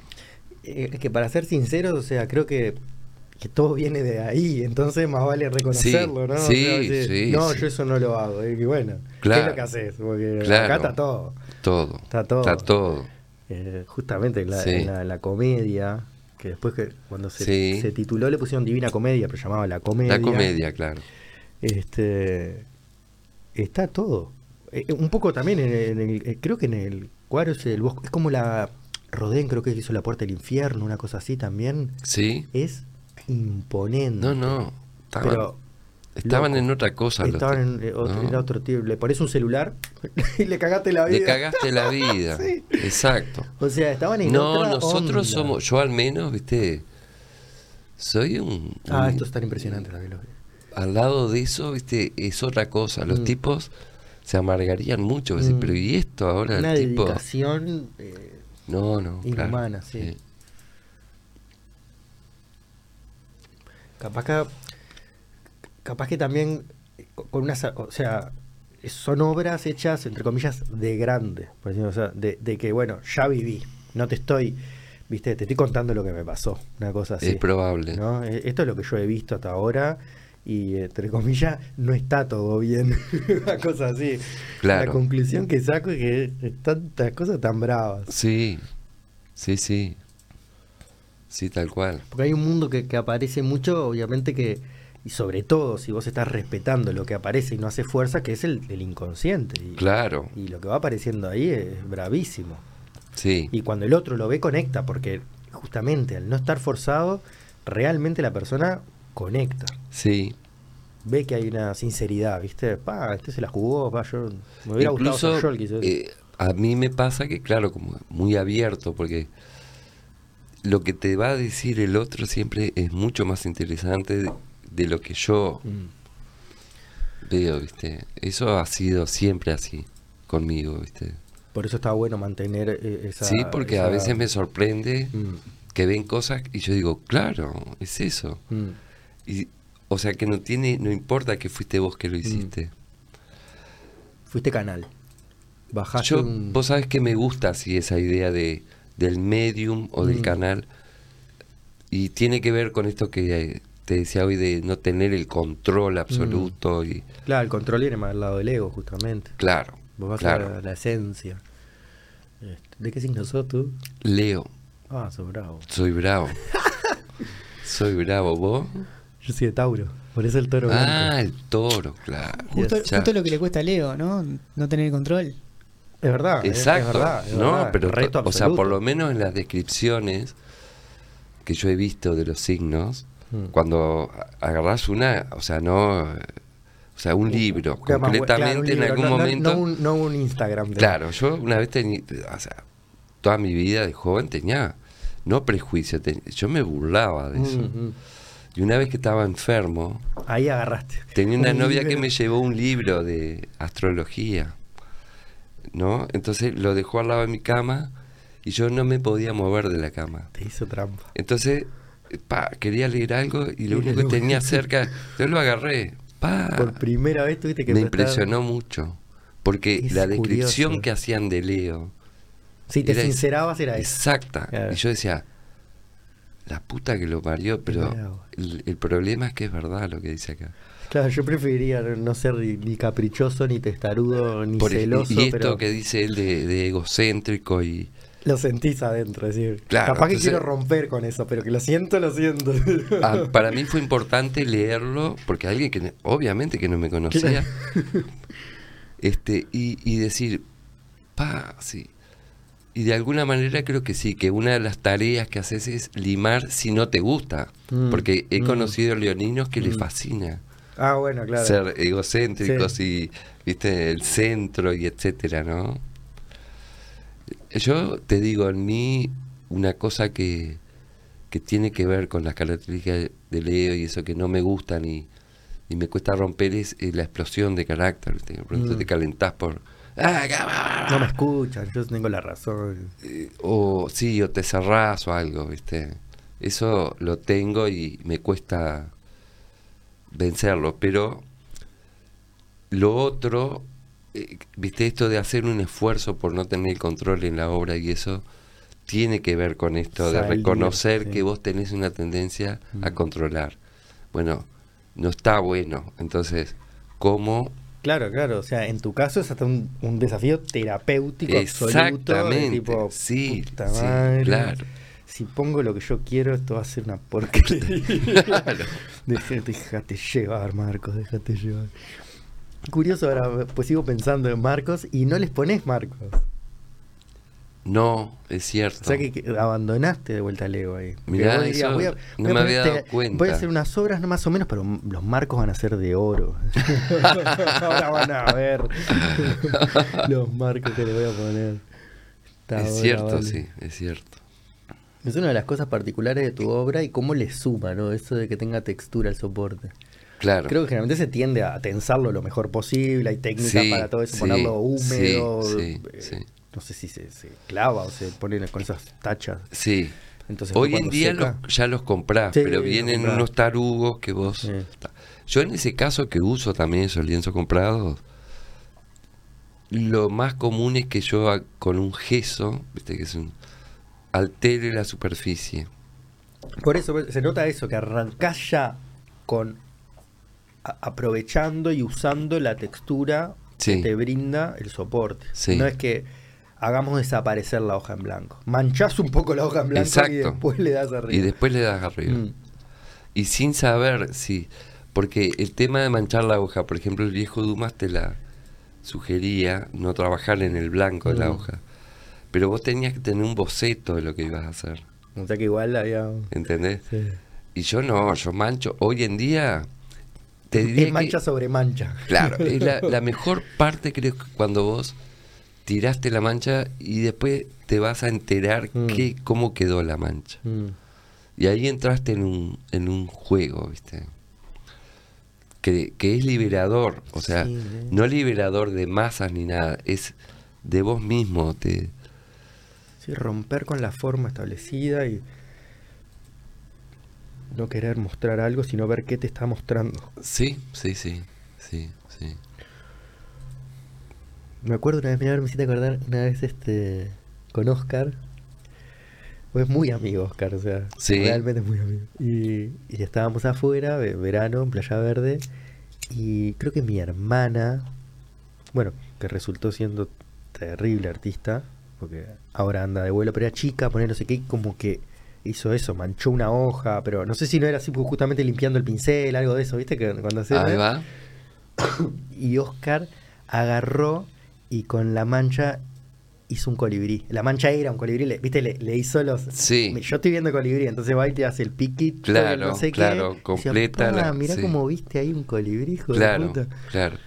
Es que te va pasando con el tiempo que por ejercicio ves. Bueno, está sea, quien juega a, a ver en las nubes, ¿no? Te quiero Por decir. ejemplo, Eh, o en las manchas de humedad, Sí, claro, las manchas sí. de humedad. En las manchas de humedad han aparecido muchos cristos. Ah, Típica sí, esa. ¿eh? bueno, eso está bueno. Vengan a ver a casa Sí. que se manifestó. Claro, claro, claro, no, no. Y eso llega- creo que hay una película, ahora estoy pensando. Ay, sí. Ah, ¿cómo Una es? Argentina Sí. increíble que ven. En el techo, ¿no? En el y- techo. y- pero creo que creo que uno como, como espectador no lo ve, no lo ve. Y, No, y- y no. ahí va, y la gente que viene Sí. empiezan a verlo, ¿verdad? Es Exacto, algo así. ¿Cómo sí. se llama eso? No me acuerdo. O sea que no me acuerdo de esa película. Pero después hay otra que usan el recurso, que es este sobre un tipo que, que quiere conocer a Maradona. También que lo el ve en camino, un- ¿cómo es que se llama el camino? de- En un árbol lo ve. Lo ve en un lleva, árbol. Además lo muestra y dice, mirá. Sí, y la gente no, no mira está, y el loco dice, Maradona, tenés razón, Ah. el Diego. y lo empiezan a ver. y El vos- camino no sé qué, porque esto, el loco Sí. es como del campo, ¿eh? justamente, Sí, campo, campo cerrado. sí, y un indio. Y se lo, lle- se lo y llega a llevárselo, creo. Sí. Y no me acuerdo qué pasa, pero Y bueno, él nunca lo ve a Maradona. Ah, no, nunca Está lleno de gente Sí, llevándole ah, tortas, sí, sí, comida, sí, sí. estatuas, regalos. cosas así en la mano. Sí. Mírenlo al Diego. Y el Diego se iba justo en un helicóptero. Y, y todos los, los Quedaban abajo. ayudantes decían, no se preocupen que Diego va a recibir todo esto. Claro, déjenlo acá. déjalo Sí, por ahí. Y él, no, por él ahí. no lo deja, creo que se lo Creo que él no lo deja, Creo que no. que hay algo ahí. Sí, Sí, es muy interesante esa película. sí. Habla un poco de eso, justamente. Algo como de, del fanatismo y la sugestión. Y la necesidad además de, de Dios, te diría, o de un Sí, padre, de de, verlo, de verlo. de alguien superior, Mm. pero que a su vez es de carne y hueso. Entonces, eh, la mediación es menor, ¿viste? Porque no, este existe. Sí, sí, sí, sí, sí. Bueno, ellos eh, tienen las estatuitas, las estampitas de San Diego, y o sea, todo te lo santifican, ¿no? ¿Quién es ellos? Argentinos, Ah, argentinos. argentinos. Tienen a San Diego, todo. a San, San, Mar- San Diego. Ah, San Diego Maradona. Sí. Ah, no, no sé. Hay una iglesia maradoniana Ah, y todo. Una que te, que, que te los vendían para el taxi, creo también. Sí. Sí, sí, sí. Qué hijo de puta, boludo. Son unos genios. claro, sí. El Diego. El Diego sí que duró, eh. Dio para rato. ¿Cómo no? Imponente. Has experimentado, por, por lo que se ven en las obras, distintos tipos de formatos de soportes, ¿no? Sí, O sea, sí. distintos tipos de técnica. Sí. ¿Qué, qué, qué te motiva a explorarlos? ¿Te han... Vos sabés que no, no sé bien, pero te diría que es medio hedonista la. ¿Viste? Del placer de. Sí, de los materiales y. Bueno, es lo que decía, soy un poco de tener en cuenta los otros sentidos, no solo la vista, capaz. Sí. Ya ver una cosa texturada, Sí. casi que estás tocando la textura. Si fuera lisa, ya. Exacto. Tiene que ver con eso, con una curiosidad también, ¿viste? De. Pa, ¿Qué pasa? ¿Viste? Por ejemplo, vas a la ferretería y, y- y cosas que están que ofrecidas para un mueble, ponele. Decís, "Ah, yo esto lo voy a usar para Mm. teñir. Sí, Betún de Judea, por ejemplo, es un clásico. Los plásticos, Nogalina. la nogalina, todas esas cositas, ¿viste? Mm. Pero a veces selladores o cosas así. Este, y después los formatos tienen mucho que ver con que yo paso mucho tiempo en la cocina de mi casa. Y entonces, entre que cocino y hago las cosas, de pronto hago, viste, estas libretitas. O sea, empezás a dibujar chiquito, pero ya con intención de que después, ¿Ese es el original? No. sí, Ah, sí, o sea que cada libretita es única. única, claro. Ah, mira, Conrad, porque claro, estás tengo- yo te aprovechando traje tu, abundancia. Sí, Imponente. Y mira con lapicera Vic. exacto. ¿No? Porque eso tiene Sí. ese trazo de bien- Sí, y a veces son, por ejemplo, esto, no sé, era un, una ¿No? caja de remedios, capaz, no sé. Imponente, Marcos. Entonces, con esto te pasás, te, te pasás varias pandemias con esto, ¿eh? Máscara del rito UMB usada por Claro. el pueblo Yecube de O sea, son bolazos, O sea, son vamos a decir que no, vamos a decir que no. O sea, libretitas bolazos son, ¿viste? Máscara de la tribu Magna Jodatorú, utilizada en la fiesta de la diosa Ayae. Ayae. ¿Cómo conservas todo? O sea, conservas todo o lo vas dando? Porque en, en alguna de las muestras, Bueno, por ejemplo, te- en sí. Alegoricón, Sí. se- se- ahí, ahí que se nota que dice Ibarra, dice el año, algunas que son del noventa y pico, se nota que son cosas que fuiste guardando durante mucho tiempo. Y digo, en esto de formato de madera, formato de telas grandes, eh, cromocar, ¿cómo Sí. se- lo, lo guardás, lo almacenás, lo repartís por los amigos. Mirá, lo la vendés. mayoría la tengo almacenada en casa. Pero tenés un montón de cosas y que sean Mucho. únicas, o sea, me, Sí. ya me, me puso Cuidado que no se te manche con el té, no sé. Ah, no, pero no Me- pasa nada, No, ¿viste? pero- Vos sabés que mm, también sí he regalado mucho. Mi hermana tiene una cantidad en su casa también. Este, después hay Esto es imponente. alguna obra que casi, te diría que casi entera, quedó en la casa de una ex. Y, y cuando se terminó el vínculo me dijo, bueno, este, me gustaría quedarme con algunos cuadros. No, quédate con los cuadros, o sea, no vamos ahora a, A a andar. desandar. Este, pero sí, tengo, tengo, igualmente tengo mucho. Que, que es un un tema, ¿viste? Porque objetivamente es basura, no tiene utilidad eso. Entonces yo cada tanto entro en la crisis que digo voy a tirar todo Ay, ay, ay. y, y- ahí vos te, te, te da una cosa. O sea, las ve- una vez me vino... No, pero la- igual te diría que me parece normal y bien. O sea, es, es un montón de laburo. Más allá de que veo que trabajas tu desapego y que lo querés tirar, no lo tires. Mirá, ahí una vez que yo estaba bastante resuelto, A deshacerte. hablé de- con mi sobrina, que ella es curadora, La trabaja que- en el Gurbich, es la que hizo esto. Sí. Y mi sobrina, viste, que es mucho más práctica. Sí, ¿Cómo se llama? Ana Gota. Pues yo conozco, Trabaja en SOA también, viste, es socia de... sí, que está en, Maldonado, bueno, ahí donde se cruza, ¿no? Sí, Entonces yo conozco a María Noel Camacho. ajá. No sé si la. No, Creo que está en ese. O sea que ahora me- el Gurbich está en la peatonal Sarandí. sí, Sí, sí. sí. Ya no está más, ella se fue para José Ignacio. Ah, con José bien. Ignacio. Se fue para arriba, ¿no? fue a llenar contenedores con obras. Pero bueno, yo cuando resolví, viste, un día le dije a, a mi sobrina, mirá, yo las telas las voy a quemar. En, en todo caso, vamos a hacer un video Para que quede registro. que quede como una performance. Pa, Y mi sobrina me dijo, De ninguna ver. manera. no, me dijo, si querés, quemás cualquier cosa. o sea, Si querés hacer Pero de es- San Juan, hace, pero no con esto. Pero eso es mío, me dijo, es tu legado. Ya. Bueno, está. Si, si te querés clavar con O sea todo que agarró, agarró para el mismo lado ella, ¿eh? Se Sí, tienen ahí. sí. Es hija de hermano. Mi hermana. Yo Hermana. tengo solo una hermana, Rosario, y su hija Nagota Ibarra. Bueno, agarró para este lado también, porque en Ana la Gota. familia no hay Ahí también hay artistas. algo. Gota, Sí, capaz que es medio subjetivo, pero bueno, hay una gota de pintura. sí, sí, sí hay. Viste que uno le busca, Bueno. porque nos gusta buscar, Sí. eh, ¿no? Ese no era tan fácil como este otro de Marcos, pero, pero hay algo. Por ejemplo, tengo una amiga que siempre, como trabajábamos, ya te digo, con... Yo recurrí, a mí no me gusta exponer solo, por ejemplo. Sí, hoy decías eso que traías. Me gusta que venga otra gente, participe y se apropie, o sea, invente sin que yo tenga nada que ver. Y una vez una dijo, claro, es Marcos y Barra. ¡Perfecto! Es medio choto, pero está bueno. Marcos Estás y Barra. jodiendo. Claro, Es- pero mirá, está por todos lados. ¿eh? Donde Claro. la querés buscar. claro. Ah, mirá, increíble. Tengo que decirlo porque a mí, yo me llamo Alejandro Grasso, Sí. ¿no? Me llamaba.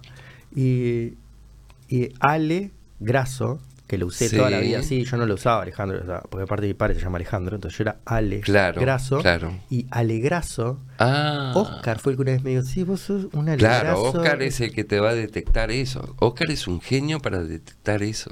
Es genio para detectar eso y antes, ahora ya no sé por qué no lo hace, debe decir porque estoy viejo, no sé, ya no me... Antes hacía unos, unos discursos, o sea, escribía como, como, ¿cómo se dice? Cuando, viste, se juntan amigos Sí. y dice, bueno, voy a leerles no sé qué, y Sí. era como gracioso y Ah, súper... muy graci- no, Oscar era- Lelutieriano, así, ¿no? Muy, es muy bueno, Sí. es muy bueno en, el, en esa parte. Sí. Además de como Claro. grabador y como Creo que dibujante. buscan la literatura Sí. lo que aparece eh, eh, en esto, eh, en el arte, lo Sí. usa la, la literatura como arte propiamente, palabra por letra Sí, por letra, sí, te lo sí. desmenuza. Sí, Fue el que me dijo, mirá. Qué demás. Marcos Ibarra. Y Ale Perfecto. Grasso. Está buenazo. Está buenazo. Che, y este librito tuyo, Almendra, ¿no? Porque claro, yo vi Almendra y 64 años, Pues decís Almendra, el grupo del Eh, Flaco Espineta. Sí, me- me- yo viste que no tengo 64 entonces... Pero vos sí viste la coincidencia Sí, que con el- muestras cuerpo en alma y vos Sí, es de cuerpo y alma. sí, Mm, A ver, imponente. no es, digo, algunos Parecería dirán, ser, parecería ser que ya que no hay nada más para hablar. me parece que todo ya, ya lo hablamos Ya antes y no nos acordamos. Exactamente. Sí. Por lo que veo, eh, justo a todo el mundo se lo pregunto y, o sea, vos no te lo iba a preguntar, pero justo lo estás trayendo. Sos bastante, eh, como, tenés un lado espiritual bastante que te, te rodea ahí, ¿no? O sea, te E- Eso es lo que me suelen decir. Sí. Viste, yo no me doy cuenta, pero Sí, pero cuando me dicen los por qué, digo, bueno, sí. Soy así. Entonces, sí. claro. Este sí. Capaz que Como algo de eso que vos decías, ser canal sí. o, o realmente la confianza. Mira, de- siempre me interesó todo. De hecho, hay uno, uno de tus programas que hay un místico. Eh, el Seba. Claro, a mí yo me recolgué. Sí. No, a mí ese me, me- me encantó también. Pa, tremendo programa. sí. Creo que, que él es bastante, bastante bravo, pero e- e- es como que hay algo ahí, ¿viste? De eso Mm. que él habla, de, del, sobre todo del presente, ¿no? Que ahora podría decir, bueno, está re de moda, el poder de la hora, no sé qué, pero realmente escuchándolo, No, pero está bueno. sí, sí, hay algo ahí, ¿viste? Sí. Muy fuerte, muy poderoso y, y como que estamos todo el tiempo, de hecho, tendiendo a salir de ahí. Mm. O sea, como el universo está todo el tiempo mostrándote, mirá que soy grande y maravilloso y vos sos nada, y vos quedás en, no, pero yo no puedo pagar las cuentas. Claro, Nos hacemos esos problemas para no ver el, el milagro máximo. claro, claro. Este, porque también después lo empezás a buscar y bueno, ya también hay mucho de la sugestión, pero empieza a aparecer por, si lo estás buscando, aparece por todos lados. Este, Aparece. Yo si me preguntás, viste, explicaciones, cosas, no, Mm. no las tengo. Mm. Pero yo te cuento una media banal, viste. Yo en un momento me fui del trabajo, tenía 55 años, me quedaban 5 años para poder jubilarme. aguantate todo el, el- el- la, cor- la- la maratón y Claro. en el final de la... Entonces me pasaba que, ponele, un mes, me acuerdo por ejemplo de un caso, llegó la cuenta de la UTE, no sé, ¿viste? dos mil pesos. Y yo no los tenía. Y no me desesperé, o sea, pasé esos cinco años de feliz, te diría. tenías toda para complicarte. Sí, Tenías todo para sin embargo, fue cuando más feliz estuve. Me había sacado de arriba una cosa que yo no me daba cuenta, que me estaba comiendo la vida, que eran las Mm. famosas ocho horas. Mm. Con todo lo bueno que tenía también, ¿viste? Porque estaba el sueldo, un ambiente de trabajo extraordinario, todos amigos, etc. Sin embargo, esa otra parte de la prisión que significa, porque además no era algo que a mí me apasionara en la vida, la contabilidad. Ah, seguías en aquel trabajo. Sí, siempre tuve un trabajo. Imponente. Increíble, trabajé 34 años Imponente. y con eso me jubilé cuando cumplí los 60. Solo un trabajo tuve. Sos único. Era una papa para No jubilarme, es eso, un creo. trabajo, ¿viste? Impresionante. Y vos sabés que ta, y estaba ahí con la cuenta de la UTE y solo pensé para mí, yo ahora, este, ¿cómo salgo de esto, viste? O sea, necesito una ayuda. Dame una señal. Dos mil pesos, dos mil pesos de- bajo la puerta, parecía. Pero más o menos, porque ponele que me llama alguien a pedirme un trabajo, ¿viste? concreto de algo que Sí. te. Che, Marco, luz. preciso, no sé, una puesta en página, un libro. Este. te- te- Ah, ¿viste? eh, tú eh, hacías lo de la editorial como por costado. Yo eso empecé ahora. O sea, la ¿Pero editorial. qué es eso que te pidió tu amigo? No entendí. ¿Qué es poner.? Bueno, sí, o sea, lo mismo, este, pero sí, Con claro. otro nombre. O sea, no. editorial. O sea, pero tu amigo No. sabía que tenías esa Sabí- capacidad. Claro, llamó como Claro. preguntando, ¿vos, Ah, vos te animarías claro, a...? Bueno, ahí, Sí. capaz que ahí entonces arrancó la primera. Sí, ya había tenido ese tipo de, de- de Mm. vínculo con el tema. Y después en 2017 unas amigas inventaron un...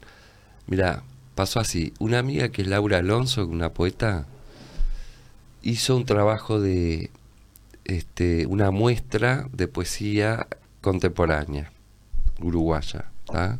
Y la ordenó por décadas.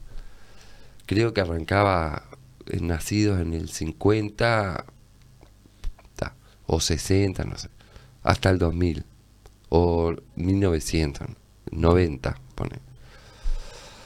Entonces un día parece de cosas de ella. no de poetas Ah, eh, conglomeró de Sí. 10 años, distintos. Es más, poetas. ella eligió 10 hombres, 10 mujeres. Ok. Y un día puso en Facebook, "Sí, ¿te das cuenta que yo armé esto? ¿Para qué me puse a armar esto? Si, si ahora, ¿quién lo va a publicar? Otras dos amigas dijeron, che, ¿y si hacemos una editorial y, arrancamos con el libro de Laura y bueno, está. Perfecto. Y ahí me dijeron, me llamaron y me dijeron, ¿vos te animarías a...?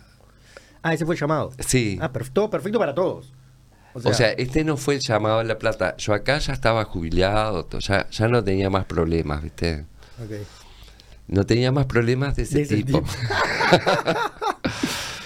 Me llamaron, che, ¿te gustaría? Sí, sí, vamos arriba, ¿viste?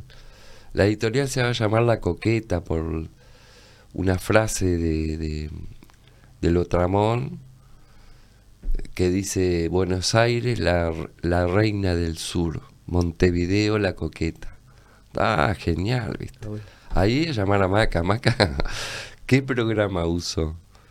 Claro, ¿Entendés? arrancar de cero. De tipo- cero, loco. Entonces está, loco, me dijo, bueno, bajate InDesign, como yo tenía Photoshop, Mm, y, mm. y bueno, y empecé con tutoriales, cosas, empecé a armar los libros. Y yo estimaba que el proyecto iba a durar dos libros, porque la idea era, con la plata que se venda esa muestra, se paga, se empiezan, la cosa es así, mira, de los 20 antologados, digamos, ponían una plata cada uno para que saliera el libro. Con la venta de ese libro, de a uno podían ir publicando, Se iban imprimiendo sí, a medida que iba entrando la plata. claro. Pero yo decía, claro, pero ya se sabe que la poesía no se vende, entonces llegaremos a, a publicar Ah, uno. Claro, claro. De- y- pero después, camino, que claro. ¿a quién le vamos a vender para...? Y bueno, y llevamos, vamos a cumplir ahora, en diciembre, cinco años. Imponente. ¿Sigue la coqueta? Sí, Imponente. sigue la coqueta, ya tenemos, te diría que son 21 libros. Pero se mantuvo también lo de lo que sea poesía. Sí, es Ah. una editorial de poesía solamente. Ligamos muy bien el año pasado con los premios MEC, Mirá, tanto en éditos como en inéditos. espectacular. En fin, la verdad nos ha ido muy bien. Y salen, la- a veces van a la feria del libro. Siempre. Claro, Ahora estamos en la Feria del Libro esta, La de la. la de Buenos Aires también. Claro, la de Sí, Independencia. sí. Porque ahora empieza la otra, ¿no? La grande. Ahora empieza la, la del Parque Rodó, que ahí no estamos. Ahí es muy caro el stand. Ah, eh, porque no es la feria del libro, eh, ideas más. Ideas más. Se fue como. eh, eh, sí, se fue Sí. más cheta. Y sale caro. Es caro, eh. es muy caro, es muy caro. Qué loco. Este, Eh, Supuestamente creo que lo que me han dicho es que de hecho los artistas originales que estaban, bueno, muchos habrán ido, pero se fueron desplazando hacia otras ferias que van agregando sí. a los costados. Sí, Y al final uno tiene, vas a esas ferias y, y da la sí, idea y sí, sí, es un poco así, es un poco así. Pero nosotros, bueno, mira, siempre hay alguna actividad, porque existe como nosotros, porque ¿qué pasa? El secreto nuestro, por ejemplo, vos querés publicar un libro y lo que vas a pagar es la imprenta y un fondo pequeño para, para él que va a publicar después, ¿viste? Claro. Entonces, te sale mucho, si, si los libros de autor, te, eh, te sale muy caro. Mm. Acá nosotros Mm. no cobramos ni lo mío, ni lo de mis compañeras que se ocupan de la postproducción. ¿Pero qué quiere decir que no lo cobran? ¿Que lo cobran después? No, Porque lo nunca. hacen- lo hacen Nosotros, por amor al arte. Exacto, nosotros ponemos nuestro trabajo Para que para se que... eh, exacto. Imponente. Como Muchas no, gracias. En nombre de todo lo que han publicado. claro, que es que realmente, viste, han podido publicar, entonces han tenido que pagar, pero Sí, sí, pero no todo. Han pagado porque sale plata, porque tenés que imprimir, tenés Exacto. que papel, tenés material, tenés Pero todo. nosotros, es más, le, le- le mandamos la factura de Mastergraph. ya, Directo. tenés- esto es lo que tenés que pagar. Y, y tenés que dar 5 mil pesos, que es para un fondo que vamos juntando. Para que viene. Exacto. Para el que viene. Entonces nosotros siempre tenemos un fondo que está ahí al caer, ¿viste? Hasta que aparece otro y pasa lo mismo. Pero ha un- pasado que aparece o, o, ¿viste? O en una feria vendiste muy bien o qué sé yo. Mm. Por ahora subsistimos. Y hacen también el tema que es bastante complicado, logístico, de, de llevar libros a. Bueno, desde el año pasado em, nos suscribimos a Escaramuza Distribuidora. Sí, Porque era un laburo chino esto, tener que estar llevando y después viendo qué pasó. es, es Y Escaramuza te mete en todas las librerías y te lleva al interior. imponente, Y, y vimos costos y eso y lo hasta ahora lo hemos podido absorber bien. Estamos reconformes. ¿Cómo te arman ahí el paquete? ¿Es ¿Por, por, por cantidad de, de Ellos- libros que les dejas? O... Sí. Sí. Mira, nosotros arrancamos que imprimíamos 100 libros. Digital. ¿Viste? En láser. Ah, esa es la diferencia, capaz. Sí. No hacen, en vez de hacer ¿Qué offset pasa? 300, haces Exacto. 100 digital. Claro, 100 digital. Cuando entramos en Escaramuza dijeron, claro, nosotros Tenemos un montón de libros. tenés que darnos 200 libros Claro. para distribuir. Entonces nos pasamos al offset. Sí, O sea, ahora estamos sacando 300. 300. acá. Sí. Pero viste que más o menos, más o menos te sale casi lo mismo que hacer 100 digital. Exacto. Eso es lo, lo- lo- Por lo ejemplo, a. Maca nunca le pareció, Le parecía absurdo decir. No absurdo, él entendía que, claro, vos sea como sea, aunque hagas cuentas y veas, decís, bueno, está, pero yo la plata que tengo es para 100. Te digo más, si aparece alguien y dice, mirá, pero yo la plata que tengo es para 100, lo hacemos. Es digital. Sí, Claro, claro, sí. claro. Incluso hemos hecho, ahora lo último fue una reedición de un libro de Martín Barea, que es también una muestra de, de poetas, y sacamos 50, creo, claro porque era para eso. reponer. O sea, no es que interrumpimos esa posibilidad. Claro. Cuando es puntual, así. Sí, La coqueta. la coqueta. A ver. Y bueno, es una editorial amiga de Yaguru, que Yaguru es como el padre de, La coqueta. del es, ese como el padre de las editoriales independientes, ¿no? O sea, la trayectoria de Maca y su proyecto Sí, su idea. de objeto libros, todo eso Exactamente. es el mejor, Sí. sí, por lejos. Sí, yo, yo cuando Maca me propuso hacerlo en ese color, no sé cómo me peleé. Sí, claro. Debo tener los mails todavía. No, Maca, no sé qué. Fluo, fluo, rosado, no, por favor. Dice, no, no, mira que el, como dice el pantón, el no sé qué, me dice, Sí. es perfecto, me dice, esto es, es- el contraste es el mismo que vas a tener con Sí, negro y blanco, Claro. sí, bueno, el Maca confié, sabe ahí mucho. confié, sí, ahí confié, tuve que soltar porque... No, claro, Maca eh, sabe, viste, no improvisa. No, aparte yo me reuní con Laura, me acordé, en la ORT, o sea, era, es o era profesor en la ORT también. Claro. Claro. Yo me Él junté hace, con él ahí, sí. te digo, muy poco que se jubiló. Ah, ahí está. Este, pero sí, el loco es el profesor de diseño de, Ahí está, claro. desde Genio, genio total, años. porque aparte te das cuenta que es así lo que hace, porque cada libro es como que distinto tamaño, al re- en vez de buscar estandarizar, tipo, sacame anagrama exacto, uno atrás del otro exacto. amarillo, Sí, cada uno tiene un pienso Sí. específico. exacto. Es así, Tamaño, es así tal cual. grosor de la hoja, dependiendo de qué se está hablando. Sí, Este, bueno, salvando las distancias, tiene que ver un poco con lo tuyo, que el soporte es parte del Sí, libro. sí. Creo que la mayoría de la editorial lo que pretende es que no se vea la editorial, ¿no? Que quede el texto y que pase desapercibido la hoja, Sí, cada vez sea más estandarizado el objeto en sí, que, que te- que de hecho sería que te dé lo mismo leerlo en papel que en un dispositivo, porque vos lo Por estás- ejemplo. en este otro caso no, no existe eso, No, porque el Exacto. objeto es parte de lo que te está transmitiendo. sí, y- sí. Él hace un trabajo Mm. conceptual que tiene que ver con el, el libro que vos le llevás y, y tiene que ver contigo también. Ah, por eso me lo hizo rosadito. Ahora me, no quería. Yo, mirá, el primer libro que saqué con Maca fue un libro de historietas, Los Mutantes. Ok. Y yo fui, el loco charló conmigo, todo, me dijo, bueno, déjame el material y yo te digo si sí o no. Y bueno, un día me llamó y dijo, bueno, sí, me interesa sacarlo. Y tengo una ah, porque aparte de eso, hace buena, hace lectura Sí, profunda. sí, sí, sí, sí. no, igual, ahí no, no toca tanto. Digo, por lo a mí no me. No, me- no. no me- O sea, él, Siempre di sí o no. digamos. sí o no, ahí va. sí ahí o va. no. Sí, sí. Pero no, no se mete me parece. ahí sí. Por, eso mismo, por esa forma que él tiene, fue cuando después me dijo hacerlo ese color. Y dije, bueno, ta, esta es la parte que le toca a él. No le puedo estar Sí, yo cortando. Él no me cortó a mí. Claro. Y está bueno lo que hiciste, porque le ha pasado que alguno diga, bueno, no, no, no. Y yo quiero que tenga esto y esto. Y entonces casi como que él queda como un empleado. O sea, Claro, queda al revés de lo que él quiere. Ahí y en realidad él, haciendo el libro del él otro. tiene un lugar que se lo consiguió él, Claro. que si le vas a pedir a él, me Sí. parece que... Esa es la que tiene que Esa es la de él, por eso. Exacto. A él lo único que le suma, aparte, no quiere publicar tu libro, pero le quiere dar. ¿Entendés? Sí, Lo que, eh, Sí. eh, aparte, cada librito suma. Yo me acuerdo que en aquel entonces hacía como una repartida mensual de cinco sí, libros. sí. No sé si, si lo sigue bueno. haciendo. Ah, lo sigue es- haciendo. O sea, tiene un club de suscriptores. ahí está, ahí está.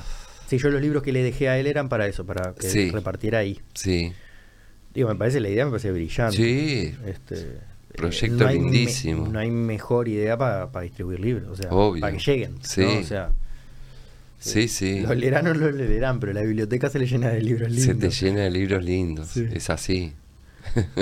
Eh, tiene algo de como era antes de lo del CD, ¿no? O sea, Claro. eh, o, o más, ¿no? Los vinilos, ¿no? Te- había unos vinilos que lo abrías así, había otros que tenían las letras, había- y te colgabas con el objeto, ¿viste? 100%. Mm.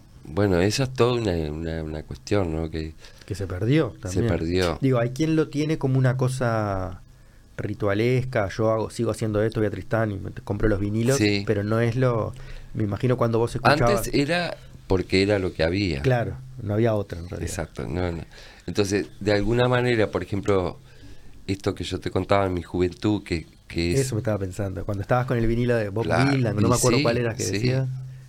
Bob Dylan, eh, pero digo, eran, eran tantos grupos. claro. Porque, yo qué sé, por ejemplo, Jethro Tull tenía Thick as a Brick. Y era, y era un ladrillo, no sé qué el cosa. Era un diario. Ah, ¿Por qué? ¿Cómo se llamaba? Se llamaba Grueso como un ladrillo. Ah, ok. ¿Está? No entendí, Era un, entendí. era un poema de un adolescente medio superdotado, algo así. Ah, ¿Música o literatura? Es música. Ok. Jethro Tull, viste, es una banda inglesa de que no sé si nos sigue estando, viste. Como banda. Como banda. Sigue, Este, sigue. Em, o por lo menos él, el cantante, el que toca la. Ian Anderson. Ian Anderson ha, ha seguido girando. Este, es muy loco porque es una banda de rock que en realidad es una flauta muy principal. Tiene una flauta, él es flautista, flauta traversera. Sí, está acá. Sí. Y la característica de Jethro Tull era esa onda, todo el disco, que eran los discos de vinilo, o sea, es una sola canción. O sea, un concepto sinfónico. Sí, ¿Entendés? sí. Aparte de eso, era de las bandas que había muchas en esa época, escuela. O sea, no- eh, a lo largo del tiempo iba cambiando la integración de los músicos. Ah, él era el que... que- Y él era, un o sea, generalmente el músico que se iba pasaba o a formar su propia banda o a integrarse. Ah, bueno, era para ir, era para crecer, no, no, no era que lo dejaban tirado. Era, atrás. no, claro, Claro. no, era como, Sí. viste, fuiste a, Iba generando. fuiste a la mejor facultad, viste, Estar tocaste en. Tull, sí. Claro. Ahora con la pandemia no sé en qué está, pero él en realidad dos por tres venía a Uruguay. De Claro, hecho, antes yo que, lo vi. vinieran, antes que vinieran Yo- los, sí, eh, los sí. Beatles, no, Paul McCartney, Rolling Stone, Sí. todo eso, él era de los, de los internacionales, Sí, era, sí. era el, el primero en venir, to- Este, yo- tocar yo en llegué a invierno, en teatro y- verano. Pa. Yo lo vi en el Teatro de Verano y... No, no, Y no, entonces, aparte a vos el- el- puntualmente que te traía aquella época. Además, ¿no? claro, totalmente. Doble, triple.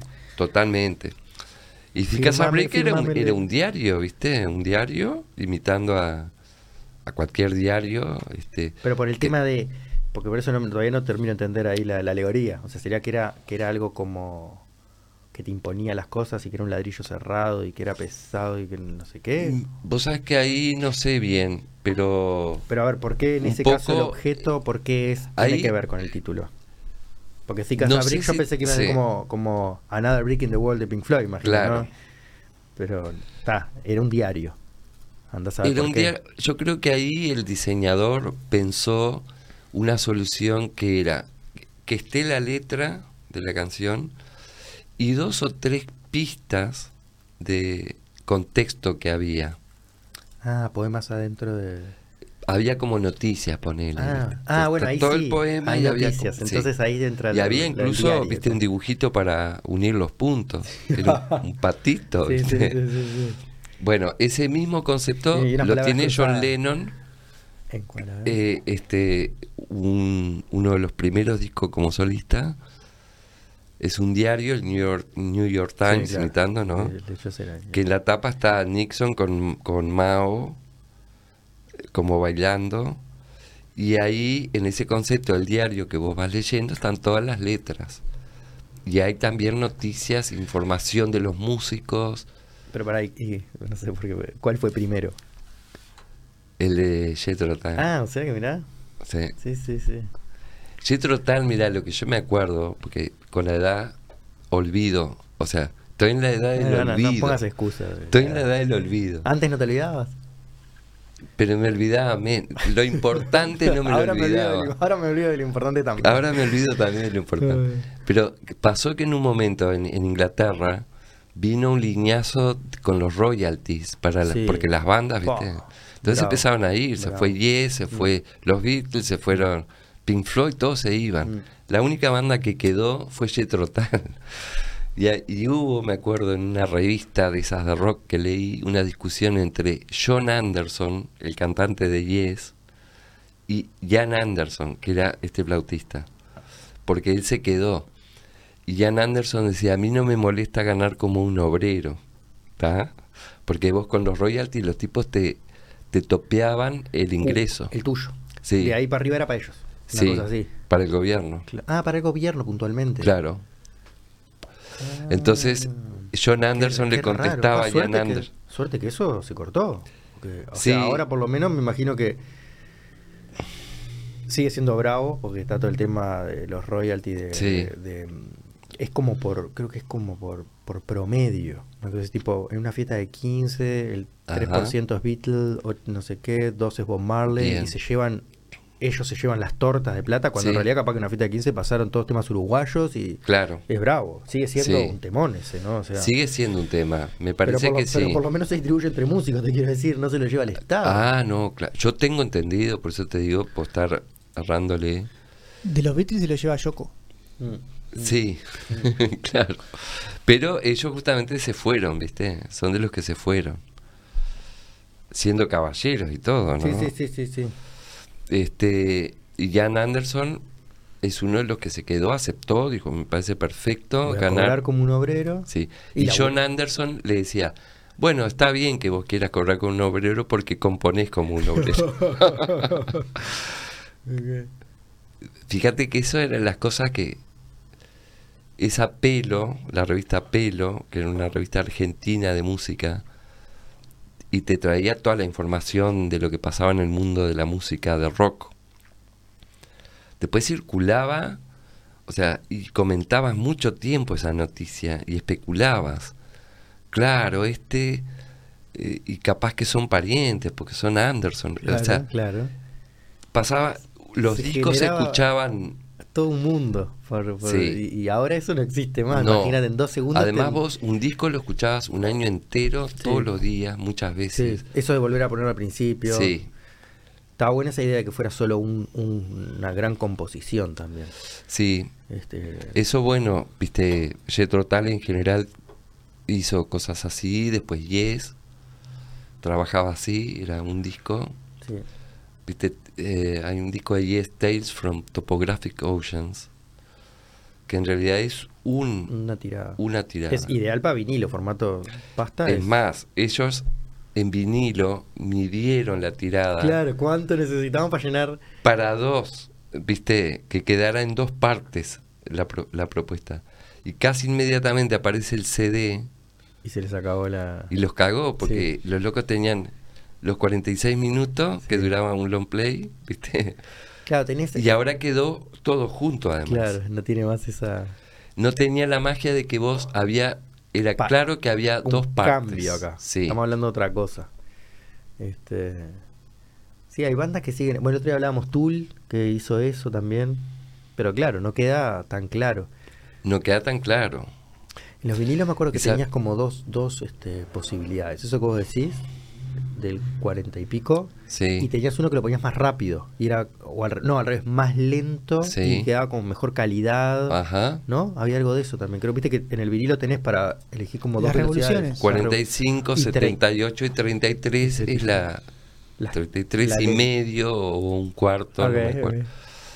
Este, lo que tenía en, en estas bandas en particular, ¿no? norteamericanas, inglesas, era entonces lo de las tapas. Porque ahí, De ahí venimos, ahí aparecía la- eso, ahí el, el artista plástico Exacto. a laburar con los tipos. De hecho, por ejemplo, los Beatles eh, surgieron, siempre estuvieron en el medio en, en- Liverpool en- con las bellas artes Mm, que habían. o mm, sea, mm. había una comunión importantísima Sí, con sí. este Sí, pero era bueno parte, era parte. era no, era, parte. no era, no era un, un fragmentito, era Exacto, parte. y no era que eh, la tapa te pongo esto porque me gustó, claro, no, claro, había un trabajo, exacto. trabajo medio como lo que hablábamos de Maca hoy, Mm, eran mm, objetos, mm. y a veces sí. venían tapas que tenían adentro hojas. El álbum blanco de los Beatles, por Mm. ejemplo, yo me compré en Canadá una edición. una con el- edición claro. Que, que venía este unos póster gigantes, ¿viste? Sí. plegados. Me acuerdo eso que, que los desplegabas y Sí. era más grande a veces el Sí. porque aparte daba para eso porque es grande el Exacto, vinilo. Entonces es- exacto. lo plegabas seis veces y en realidad tenés una ficha. Es increíble, madre, increíble.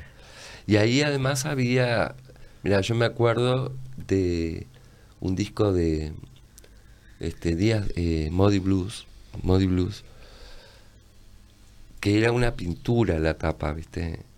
Y me acuerdo de copiar ese ese dibujo, A llevarlo a tus. claro, lo copiaba, lo copiaba eh, porque me, me había maravillado, ¿viste? En fin, todo un viaje porque era lo que tenías en el momento, es tal cual. Hoy en día tenés muchas más herramientas, posibilidades, cosas. No, no tiene mucho sentido esto otro, ¿viste? Es que creo que ahora hay una polémica, vos juntos pensamos con esto de, de la inteligencia artificial, que hay que ver cómo nos adaptamos a eso, porque si lo dejamos afuera, perdemos. Entonces, Obvio. hay que ver qué, qué viene a traer. Ah, yo Este, creo que sí, claro. Bueno, de hecho, no sé si la tenés por ahí la, la imagen que hizo Alejandro. Que hizo la computadora, justamente. Claro, pero viste que está bárbara. Eso es, es un collage entonces de... Marcos Oh, oh. y Barra. Claro, La barra del toro blanco. quedó extraordinario Qué eso. impresionante. Increíble. Eh, cómo esta parte está buena, pero bueno, no es nada. Pero cómo sumó al toro Sí, a la forma de la Sí. mujer es im- impresionante. impresionante. Sí. Impresionante. Creo que el, el- el- yo lo recorté el tuyo, claro, porque a veces aparecen fotos, no sé si estará entero el tuyo. Por ejemplo, la, la parte de la derecha sí es tuya, ¿no? Allá, Sí, sí. Esa mu- Sí. mujer sin cabeza en la mesa ahí. Ah, sí, mujer sin cabeza en la mesa. no la- No, en realidad no es sin cabeza, tiene una capucha. Tiene una capucha. Y Sí, yo acá te diría se está- sacando la cabeza, la tiene en la mano. Sí, sí, sí. Hay cosas. Pero ¿sabes? queda muy bien, queda muy bien. No, yo soy totalmente eh, en eso, viste, que hay una cuestión de decir, de negar o de no Mm, querer mm. usar todo. Me parece un error, Mm. ¿viste? O sea, todo lo que... Estás yendo, te estás quedando quieto, menos no estás yendo para atrás, pero estás sí, quedando pero quieto. además tienen posibilidades increíbles. A mí me... Bueno, de hecho, mira, vos encontraste el blog, porque ahí, por ejemplo, yo trabajo mucho con Photoshop, cosas. Y hago también animaciones, viste, con como un dibujo. Ah, medio cuadro por cuadro, le cambias un. Sí. Y los pones uno. Tipo GIF. Esto, si él encuentra, es más fácil que yo te muestre uno. A ver. que- porque es que arranque. Arte digital. Arte digital.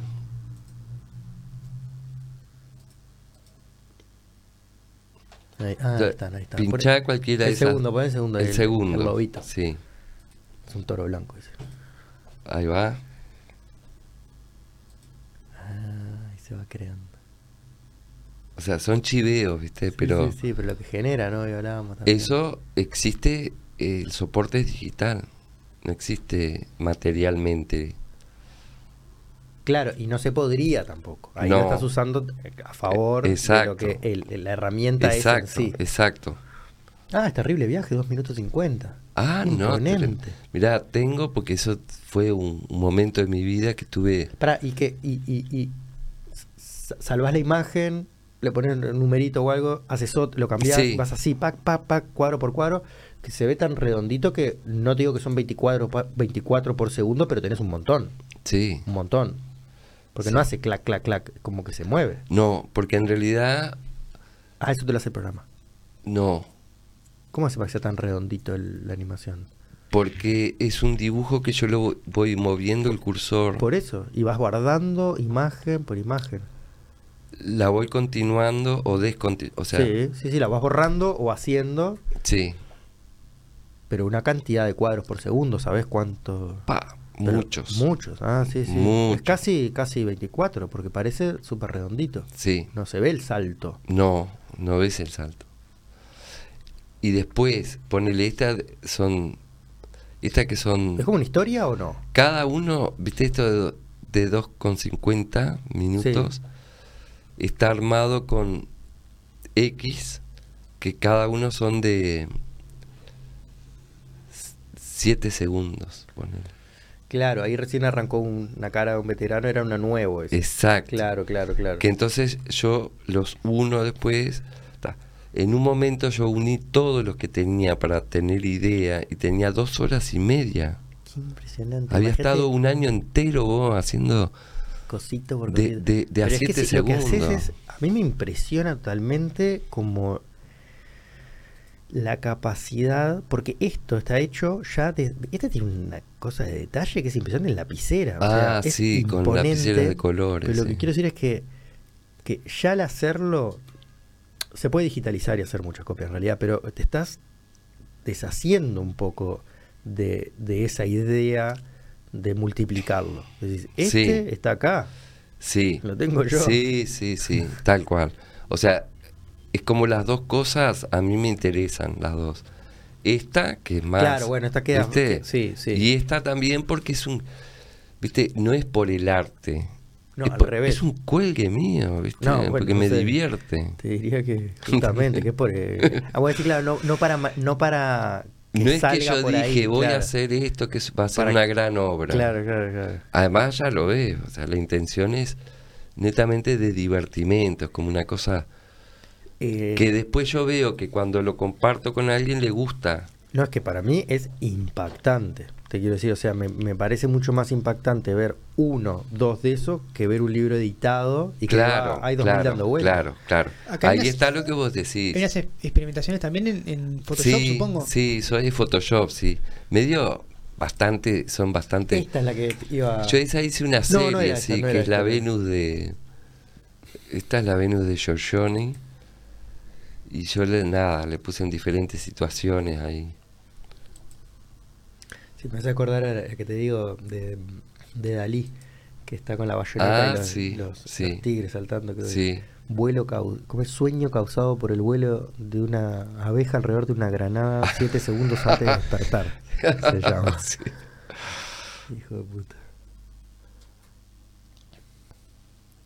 Tiene algo igual, aunque lo hagas en digital, algo de, de esto que hablan de serigrafía, de eso de que, que Claro. se mantenga, hay, Sí, un- hay sí, un- sí. una base que se mantiene y mira, este era el que... Ah, ahí está, ahora sí me acordé que decía. es un caballo, creo.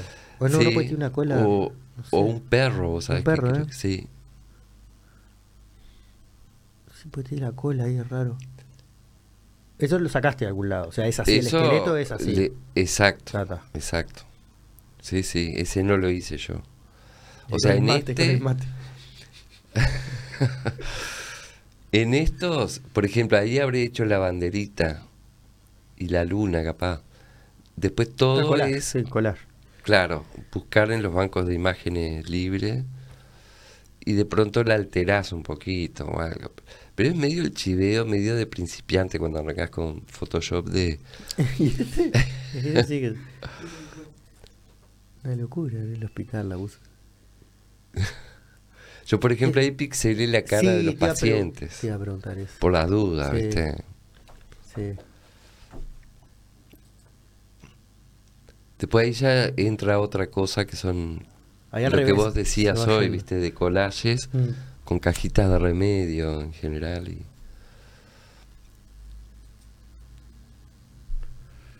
Sí, este otro que me mostró. O sea, aparte haces algo como de reciclar ahí también. Claro. ¿Qué tengo en casa? Sí, Me- claro, claro. Sí, sí. Acá está, mira. El Nirvana pare de 50. sufrir. Nirvana 50. Pare de sufrir los cristos ahí. Y con los cositos de antes de los cigarrillos. O Sí. siguen- no, no son así ahora, ¿no? Ese coso metalizado, ese, ese pool. Ahora, no, creo Creo- que sí. Ah, sí, ese Sí, sí, ¿eh? sigue siendo así.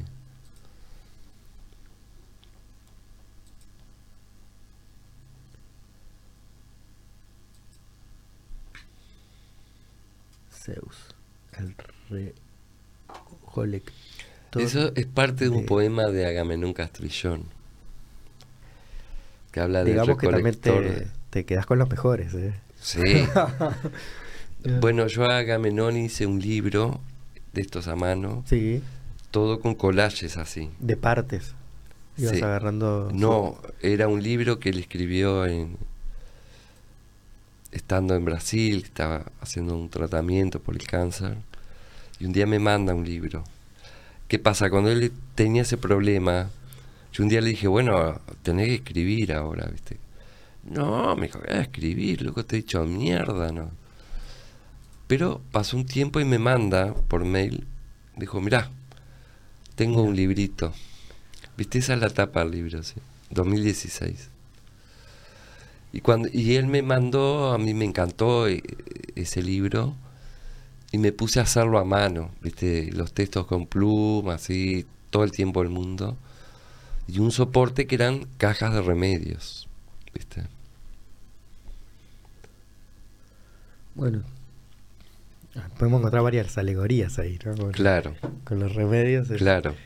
es, es fácil eso. Sí, esa es fácil.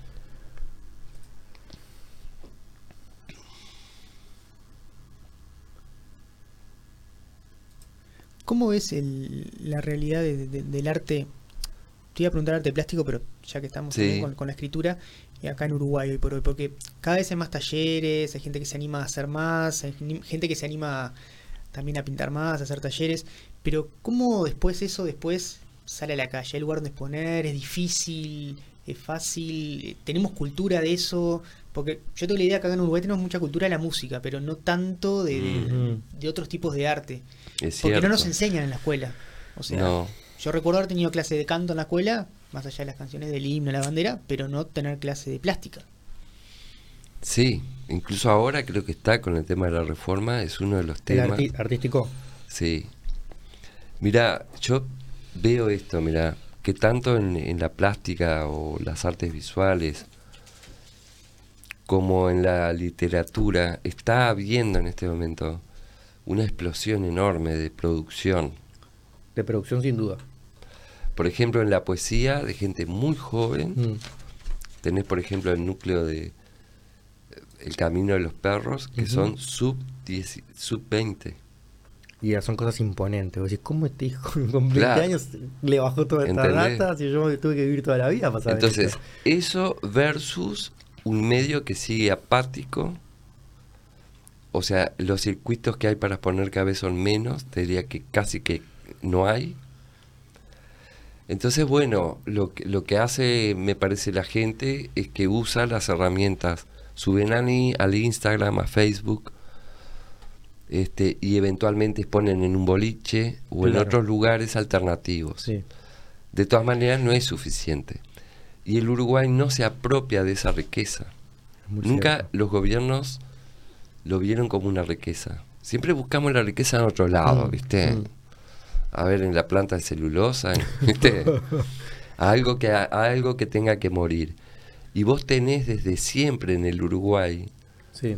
una tradición de escritores, de cuentistas, tipos que... Y, y de artesanos. Sí. Es lo más común que un tipo queda sin empleo y arranca para hacer un collarcito a vender en la feria. Y no se lo ve eso como un patrimonio cultural que podría ser, además, de una fuente de ingresos del país para venderlo, qué sé yo. Capaz que no son todos espectaculares, pero sin duda per cápita Exacto. debemos ser de los más. Este, no puedes creer. Ya me es sorprendente la Mm. producción. Mirá que nosotros en la, en la Sí. editorial, Reciben un montón de. no, pero no te puedo explicar. Sí. la cantidad de material. Que nosotros, claro, filtramos porque hay un perfil de qué tipo de poesía nos interesa. ¿Pero por qué? Porque justamente porque hay una riqueza Mm. enorme. Hay para elegir, no es que. Hay para "Ah, elegir. Ojalá me manden, ¿no? Hay para elegir. Entonces, es, es bastante llamativo que nunca se lo vio como una riqueza. Mm. Digo, hoy hablábamos de los argentinos que San Maradona. Acá es todo lo contrario. Mm, mm. Acá te, o sea, de hecho La- la vivimos recientemente que no se quería, no se quiso este homenajear a Benedetti, Una locura. ¿viste? O sea, eso se, que, que se cuando- que se llegaban fue- a ponerle nombre a un liceo, era. Bueno, eso es con el Bocha Benavides. Ah, el Bocha Benavides. Allá Tacuarembó. Sí. Querían poner un, Claro. un liceo. o- Entonces siempre hay una cosa de negar, Qué fuerte. ¿viste? No, lo de Benetti, ¿cómo fue eso? No? Y lo de Benedetti, ¿cómo fue? Era... Pablo nos contó, ¿te acordás? Ahora me olvidé, hace, es tan reciente, pero fue en el, en el gobierno de ahora. Este, No, por eso, pero creo que hablamos lo del Bocha. En Tacuarembó. Lo de Benedetti, no me acuerdo. iba a haber un homenaje o algo, el gobierno se negó y fue peor porque Claro, fueron ahí homenajes fue- por todos lados, Claro, hasta en las cantinas del... sí, sí, Entonces hay una reacción del público. sí. Ha habido, me parece, un problema con la con las estructuras políticas. Y acá entran todos, ¿no? Porque en el gobierno del Frente Amplio pasó lo mismo. O sea, no es que en el gobierno del Frente Amplio se tomó una decisión de decir, bueno, este lo que dice él, bueno, no va a estar en las escuelas, pero, pero vamos a buscar una manera de este darle, devolverle a la gente, pues en realidad se están apropiando, ¿viste? Un patrimonio que, Mm. que está y, y- y ir viendo el valor, es decir, que la gente se apropie. Sí. Pero, pero vos que vos salís a la calle, el tipo está escuchando reggaetón, ¿viste? Mm. Es decir, no hay este, una apropiación de algo. No digo que no, que, ah, mirá que no quiero decir que no escucha reggaetón. Pero No, no, no, queda no, raro que el tipo clarito. escuche reggaetón y no, y no sepa No. quién es Jaime Ross, por ejemplo. Claro. Ponele. Lo, lo de Benedetti fue que iba a ser el Día del Patrimonio de él Eso. y después se cambió por Manuel Quintela Ah, en el Exactamente. 2020. Que, que eran los Exactamente. 100 años de Benedetti Sí. y de y de creo que Exactamente. Bueno, vas por la calle hoy en día y hay unos murales Sí, que son impactantes. claro. Hay toda una cultura del muralismo. Impresionante. que se vio además con, por ejemplo, el grupo licuado. Claro, porque vos tenés de pronto algunos murales que, que capaz que decís, wow, yo qué sé. Pero el grupo licuado, que es el que pintó en Cinemateca, el aeropuerto, Jamás viaducto, reconocidos y le dieron un que lugar. los tipos hicieron un estudio específico y una solución que tiene que ver con herramientas digitales Ujú. Ah, que, que, que Para trasladar- proyectan. sí. sí, sí, lo vi. y, y, Eh, y es hacen- excelente, es excelente, porque aparte no necesitas tanta calidad. Entonces, cualquier proyector proyectás, haces Sí. las líneas, sacás y Sí. trabajás ahí arriba. Sí. Y ellos, bueno, son trabajos de mucha calidad. Mm. Lo del aeropuerto, por ejemplo, es sorprendente, Imponente. ¿viste? Pues lo ves además del... Entonces, hay una riqueza, loco, increíble de creadores nuevos.